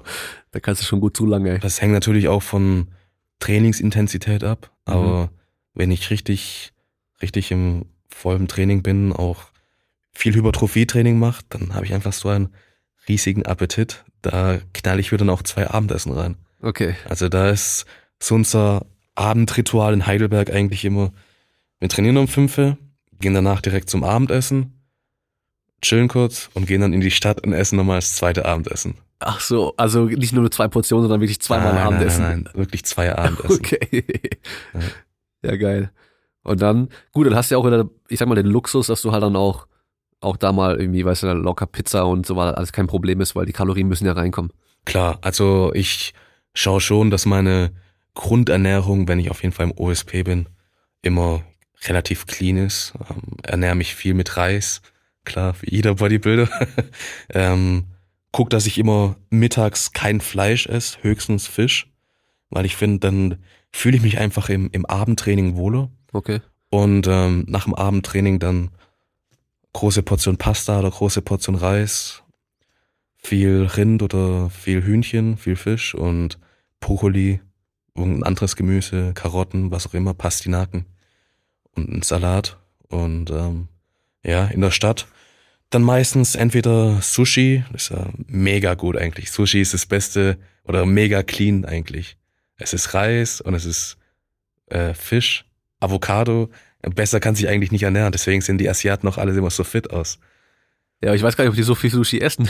Ja, also in Japan meine ich. ja. Da ist ja die, die Ernährung hauptsächlich besteht aus Reis Ja, und klar. aus Alge und aus, aus Fisch. Ja. Ich hoffe, ich sage jetzt nichts Falsches, aber meines Nee, Wissens schon. Das ist schon, ja, sehr viel Reis, viel Gemüse und ähm, dazu halt auch noch Fisch und Ja. Fleisch, ja. Genau. Und entweder das oder dann Shawarma, Dürüm. Ja. Das ist jetzt nicht ganz so clean, aber umso leckerer dafür. Ja, Und wir verbrauchen es, weißt du? Ja, also, du, du kannst es ja leisten, also von daher, ja, äh, wenn du halt nur 2000 Kalorien essen darfst, ist schon was anderes. Ja. Da musst du auch schon gucken, was du da reinpackst, ja. genau, bei uns ist halt viel, hilft viel. Ja, ist halt schon so. Und ein, zwei Kilo schwerer sein kannst du dir auch noch erlauben, von daher. Ich müsste sogar. Also muss sogar. Also das Ziel ist Masseaufbau. Okay. Immer noch, ja. Muskel, also Muskelaufbau. Nicht Klar. Masseaufbau. Speck habe ich schon genug, brauche ich nicht. Ja. Nur noch aktive Masse. Wie viel muss da noch drauf? Was ist da der Plan? Ja, das Optimum wäre natürlich, äh, wenn ich 130 Kilo hätte. Okay. Also 5 Kilo Muskelmasse aufbauen. Ob das möglich ist, ist wieder was anderes, Mhm. weil ich schon, wie soll ich sagen, ziemlich gut austrainiert bin. Aber ich denke, mit klugem Training, mit meinem äh, Athletikcoach zur Seite und guter Ernährung und viel Blut, Schweiß und Tränen, können schon noch ein paar Kilos Ja. auf die Rippen drauf. Ob es jetzt wirklich dann fünf sein werden, ist ja was anderes. Ja, muss ja nicht von Aber- heute auf morgen passieren. Genau, aber in den nächsten Jahren vielleicht noch drei, vier Kilo Muskelmasse und noch bisschen, bisschen Butter, dann Ja. läuft es. Ja, ist jetzt eben, machst jetzt auf, au- einfach mit Druck dann, dass du hauptsächlich 130 wiegst, so, weißt du, dann bringt es dir vielleicht nicht so viel, wenn es eigentlich Nee. nur noch Fett ist. Gar nicht. Das bringt mir nichts. Also Ja. ich hab's, hab's mal probiert gehabt. Ich hatte mal eine extreme Massephase gemacht. War ein richtig cooles Selbstexperiment. Ich habe von 119 Kilo im November hatte ich im Februar 132 Kilo. Meine Kraftwerte sind durch die Decke geschossen, ich sag's dir. Es war faszinierend. Ah ja, klar. Also wirklich krank. Ich habe mich gefühlt wie Brian Shaw. Aber konditionell ging's halt ordentlich in den Keller. Ja, okay. Also ich habe gemerkt, keiner konnte mich bewegen, Ja, aber ich selber konnte mich auch nicht bewegen. ja, okay. Und dann habe ich halt wieder angefangen, mit dem Gewicht runterzugehen. ja. Gut, ist jetzt die Frage, lagst du nur im Gewicht oder hast du halt auch so trainiert, dass du halt Kondition einfach auch kaum trainiert hast? Ah, Ich, hab, ich bin schon auf die Matte gegangen. Okay. Aber das war halt einfach so viel Ja. Zusatzgewicht, ist wie wenn du eine Gewichtsweste um dich herum hast. Klar. Das, ich, ich weiß nicht, vielleicht hätte ich mich mit der Zeit irgendwann dran gewöhnt, wenn ich das Gewicht beibehalten hätte, aber ich habe mich nicht wohlgefühlt. Ähm, Es war einfach nur träge Masse und ich der Meinung, ich bin der Meinung, dass klar, im Schwergewicht hast du einen gewissen Körperfettanteil, da brauchst du auch, um zu funktionieren, aber darüber hinaus ist es eigentlich nur Ballast. Ja, ja, klar. Dadurch, dass du halt nicht nur einen Gegner bewegen musst, sondern dich selbst halt auch, Genau. ist es halt irgendwo immer so, dass du halt unnötig viel Körpergewicht mehr mit rumschleppen einfach kein Vorteil ist. Vor allem, wenn es dann so weit ist, dass du abnehmen musst für den Wettkampf. Und äh, das halt auch über Flüssigkeit und sowas machen musst, wäre natürlich dann auch blöd so. Ähm, weil klar, die, die halt schwerer sind und wirklich dann auch schwitzen müssen vorher, die büßen natürlich wieder ein, konditionell. Das auf jeden Klar. Fall. Da hast du immer den Vorteil, wenn du halt ein Gewicht hast, eh schon drin hast. Ja, also so 129,5 Kilo. Das wäre so das Optimum. Das wäre optimal. Mit Sixpack, oder? Echt, man darf nicht zu viel träumen. Ja, ja. Ich weiß nicht, gibt's ja auch gar nicht, oder? Ich glaube, der, Karelin wieder, äh, der war ja auch relativ krass, Ja, so vom körperlichen her. Hat auch nicht so viel Körperfett gehabt und so. Aber ähm, selten. Guter Lopez, der hatte halt jetzt, mit, also wenn man auf ein Insta geht und das Bild mit ihm anschaut, da hat er 134,5 Kilo. ja, Und ähm, jetzt Olympia hatte er 130. Ja. Also ich denke, da war das Sixpack auf jeden Fall da. Ähm, dann gibt's noch den Georgia Jacobi Kayaya heißt der. Der sieht wirklich aus wie ein Experiment. ja, Ähm, und der hat auch ein Sixpack. krass. Aber ansonsten hört's dann eigentlich so langsam auf. Ja, gut, am Schluss Sixpack gewinnt keine Medaille, sondern Absolut. gutes Ringen und Absolut. deswegen, ja, da ist es Gewichtsklasse erreichen und dann halt gut ringen können, das ist das Wichtigste. Und ich selber sag mir zumindest immer, dass Erfolg viel sexier ist als Sixpack. ja, das ist ein guter Spruch, das ist ein guter Spruch. Ja, ja. Ähm, ja, was, was machst du denn sonst noch außer Ringen? Also in meinen Hobbys? Ja, Ich verreise unglaublich gern. Also klar auch beruflich bedingt, aber ich habe einfach Fernweh. Ich liebe es, in fremde Länder zu gehen. Ich liebe es, neue Kulturen kennenzulernen. Ähm, ich liebe es, neue Sachen natürlich zu essen. Guck mich an. Essen ist mein, mein Guilty Pleasure oder eigentlich so mein, meine größte Leidenschaft. Und da schließe ich dann wieder der Kreis. Was Ja. mache ich sonst gern?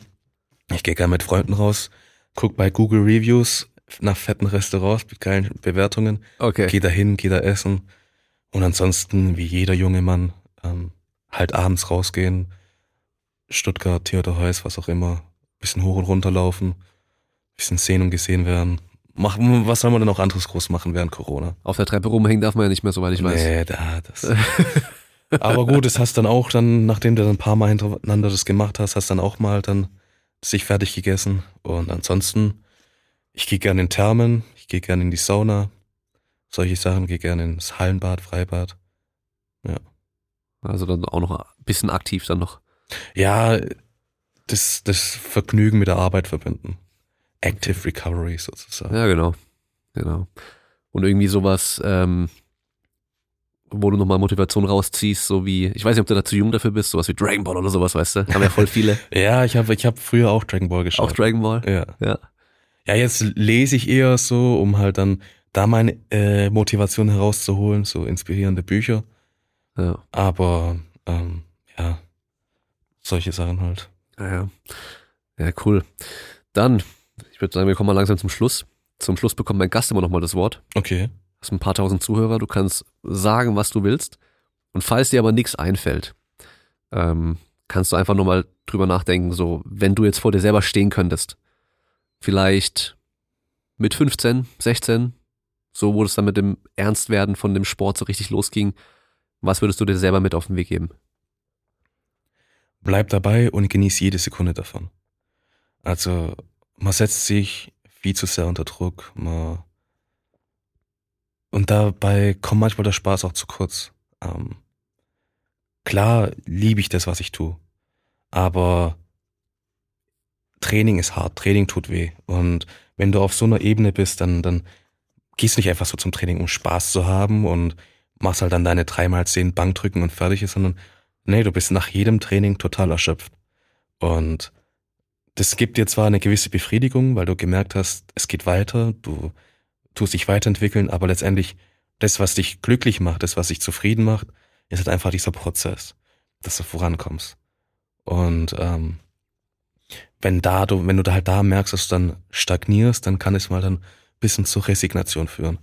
Und da würde ich meinem Jungen selbst sagen, egal, wenn du halt mal dann ein paar Wochen stagnierst, das kommt dir nur so vor, tatsächlich, du beweg, tust dich immer nach vorne bewegen, glaub an dich selber und genieß einfach jede Sekunde davon, weil das ist nur ein ganz, ganz kurzer Augenblick im Hinblick auf das ganze Leben, das wir führen werden. Ich meine, was ist Mitte, Ende 30, wie ich da meine Karriere beendet? Ich meine, da, da habe ich noch das ganze Leben vor mir.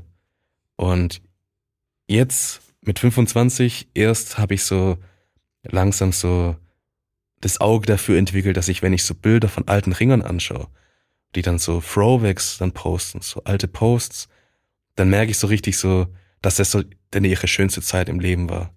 Wie sie so richtig so voller Nostalgie drüber reden, übers Trainingslager und uns selber fehlt aber dann manchmal so das Auge dafür. Wir tun da dann so über ein schlechte Essen, über schlechte Bett oder sonst was beschweren. Aber eigentlich ist es die schönste Zeit des Lebens. Und das würde ich halt meinem Jungen selbst sagen. Hm.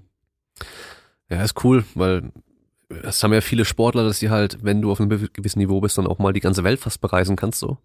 Also allein schon, wo du jetzt schon überall warst, gerade wenn du gerne reist, ist es Ja. schon mal ziemlich geil. Und ähm, klar, Trainingslager, da hast du manchmal nicht die besten Umstände und sowas, aber überhaupt sowas machen zu dürfen. Klar, es Weil ist ein wie Privileg. viele, wie viele Ringer gibt's, die gerne in deine Haut stecken würden, so weißt du.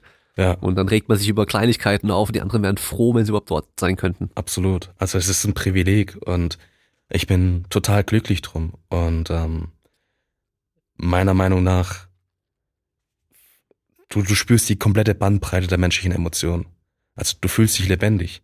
Von Trauer bis, bis Erfolg, bis Glück, von, von Niedergeschlagenheit bis Wut, da ist alles wirklich dabei. Die komplette Bandbreite. Und ich kann mir jetzt nicht vorstellen, dass wenn ich jetzt einen ganz normalen 9-to-5-Job hätte und halt da dann einfach versuche, mit allen Kollegen gut auszukommen, mit meinem Chef gut auszukommen und halt jeden Tag immer dasselbe mache, dass ich da dieselben Emotionen verspüren würde. Ich, ich sehe es einfach nicht. Gern kann mich jemand was eines Besseren belehren, liebend gerne, aber ich kann es mir nicht vorstellen einfach. Und ähm, deswegen muss man auch die, die traurigen Momente oder die Momente, in denen man halt nicht so zufrieden ist, schätzen lernen. Weil man würde den Sonnenschein nicht so sehr genießen, wenn es den Regen nicht geben würde. Ja. Hatte auch Butters von South Park mal schön zusammengefasst. So, kennst du das? Ja, Zitat von ihm, genau. wenn man immer nur, immer nur glücklich wäre, dann äh, wüsste man ja gar nicht, dass man es ist. Genau. Nee, stimmt ja, also da kann ich auch nur zustimmen. Deswegen ähm, denke ich auch, dass jeder irgendwie Sport machen sollte, weil im Sport hast du halt immer irgendwo diesen Wettkampf auch mit dabei und ähm, was halt viele dann irgendwie im Alltag eben nicht haben und nicht erfahren können, das äh, kann man da dann erfahren. Relativ einfach. Ja, ich verstehe absolut, was du meinst. Ähm, ich weiß jetzt allerdings nicht, ob jetzt, wenn du einfach nur Breitensport machst, ob das im selben Ausmaß erführst, erfährst, weil letztendlich du machst halt einfach nur um Spaß zu haben und du wirst ja nicht gemessen daran. Aber ich bin auf jeden Fall voll und ganz bei dir, dass jeder Sport machen sollte. Weil es wird einfach deine Gesundheit so dermaßen verbessern. Also schau dir die erfolgreichsten Männer an, Elon Musk, Jeff Bezos, die sind alle fit, die machen alle ihren Sport. Auch wenn sie vielleicht nur morgens um 5 Uhr kurz 30 Minuten irgendwas machen. Aber das, das zählt nicht. Hauptsache, du machst irgendwas. Hauptsache, du tust dich mit deinem Körper beschäftigen und dem etwas Gutes tun. Weißt du, deine Lebenserwartung drastisch verlängern, dein Wohlbefinden drastisch verlängern. Und ich bin der Meinung, dass es eigentlich keine Substitution, kein, kein Ersatz für Sport gibt. Auf jeden Fall. Kommt ja auch in unserer heutigen Welt äh, bei vielen einfach zu kurz im Alltag. Definitiv. Ja, also m, guckst dir viele Städte an, du musst gar nicht mehr laufen. So. Also du, du, du steigst, gehst aus einer Tür raus in die nächste Tür rein, fährst irgendwo hin, steigst aus, bist wieder dort, setzt dich wieder hin und hast keinerlei Bewegung mehr. Und äh, Ja. ja, das Das fehlt halt komplett. Also Bewegung an sich, Sport, Wettkampf. Ähm, ich kann es auch immer nur empfehlen, wenn du schon Sport machst, dann mach doch einen Wettkampf. Es gibt ja für jedes Niveau Wettkämpfe, weißt du. Such dir ein Ziel und arbeite darauf hin so. Ja, Und, warum nicht? Äh, das ist eine dann, gute Sache. das hast du ja vorhin auch schon gesagt, das gibt nochmal eine neue Motivation. Weil du Ich- halt auch weißt, ja. wo du hin willst, so. Als ich damals Ring angefangen habe, ich habe niemals gedacht, dass ich mal da sein würde. Also keiner, weiß ich, vielleicht ist es bei mir einfach so, vielleicht ist es bei den anderen anders, aber ich hätte mir damals nie erträumt, dass ich mal an dem Punkt war. Und ich habe auch das Ringen nicht angefangen mit dem Gedanke, boah, irgendwann möchte ich mal auf Olympia, irgendwann möchte ich mal auf der Weltmeisterschaft. Nee, mir hat die Sache einfach Spaß gemacht und es ist einfach gewachsen. Und mit den ersten Erfolgen kam halt Lust auf mehr Erfolge und ehe ich mich versehen habe, war ich in der Nationalmannschaft. Ja, so schnell kann es gehen. So schnell kann es gehen. Sehr cool. Dann würde ich sagen, wir sind am Ende für heute. An alle Zuhörer, wir hören uns beim nächsten Mal und bis dahin, bleibt stark. Ciao. Ciao, hat mich sehr gefreut.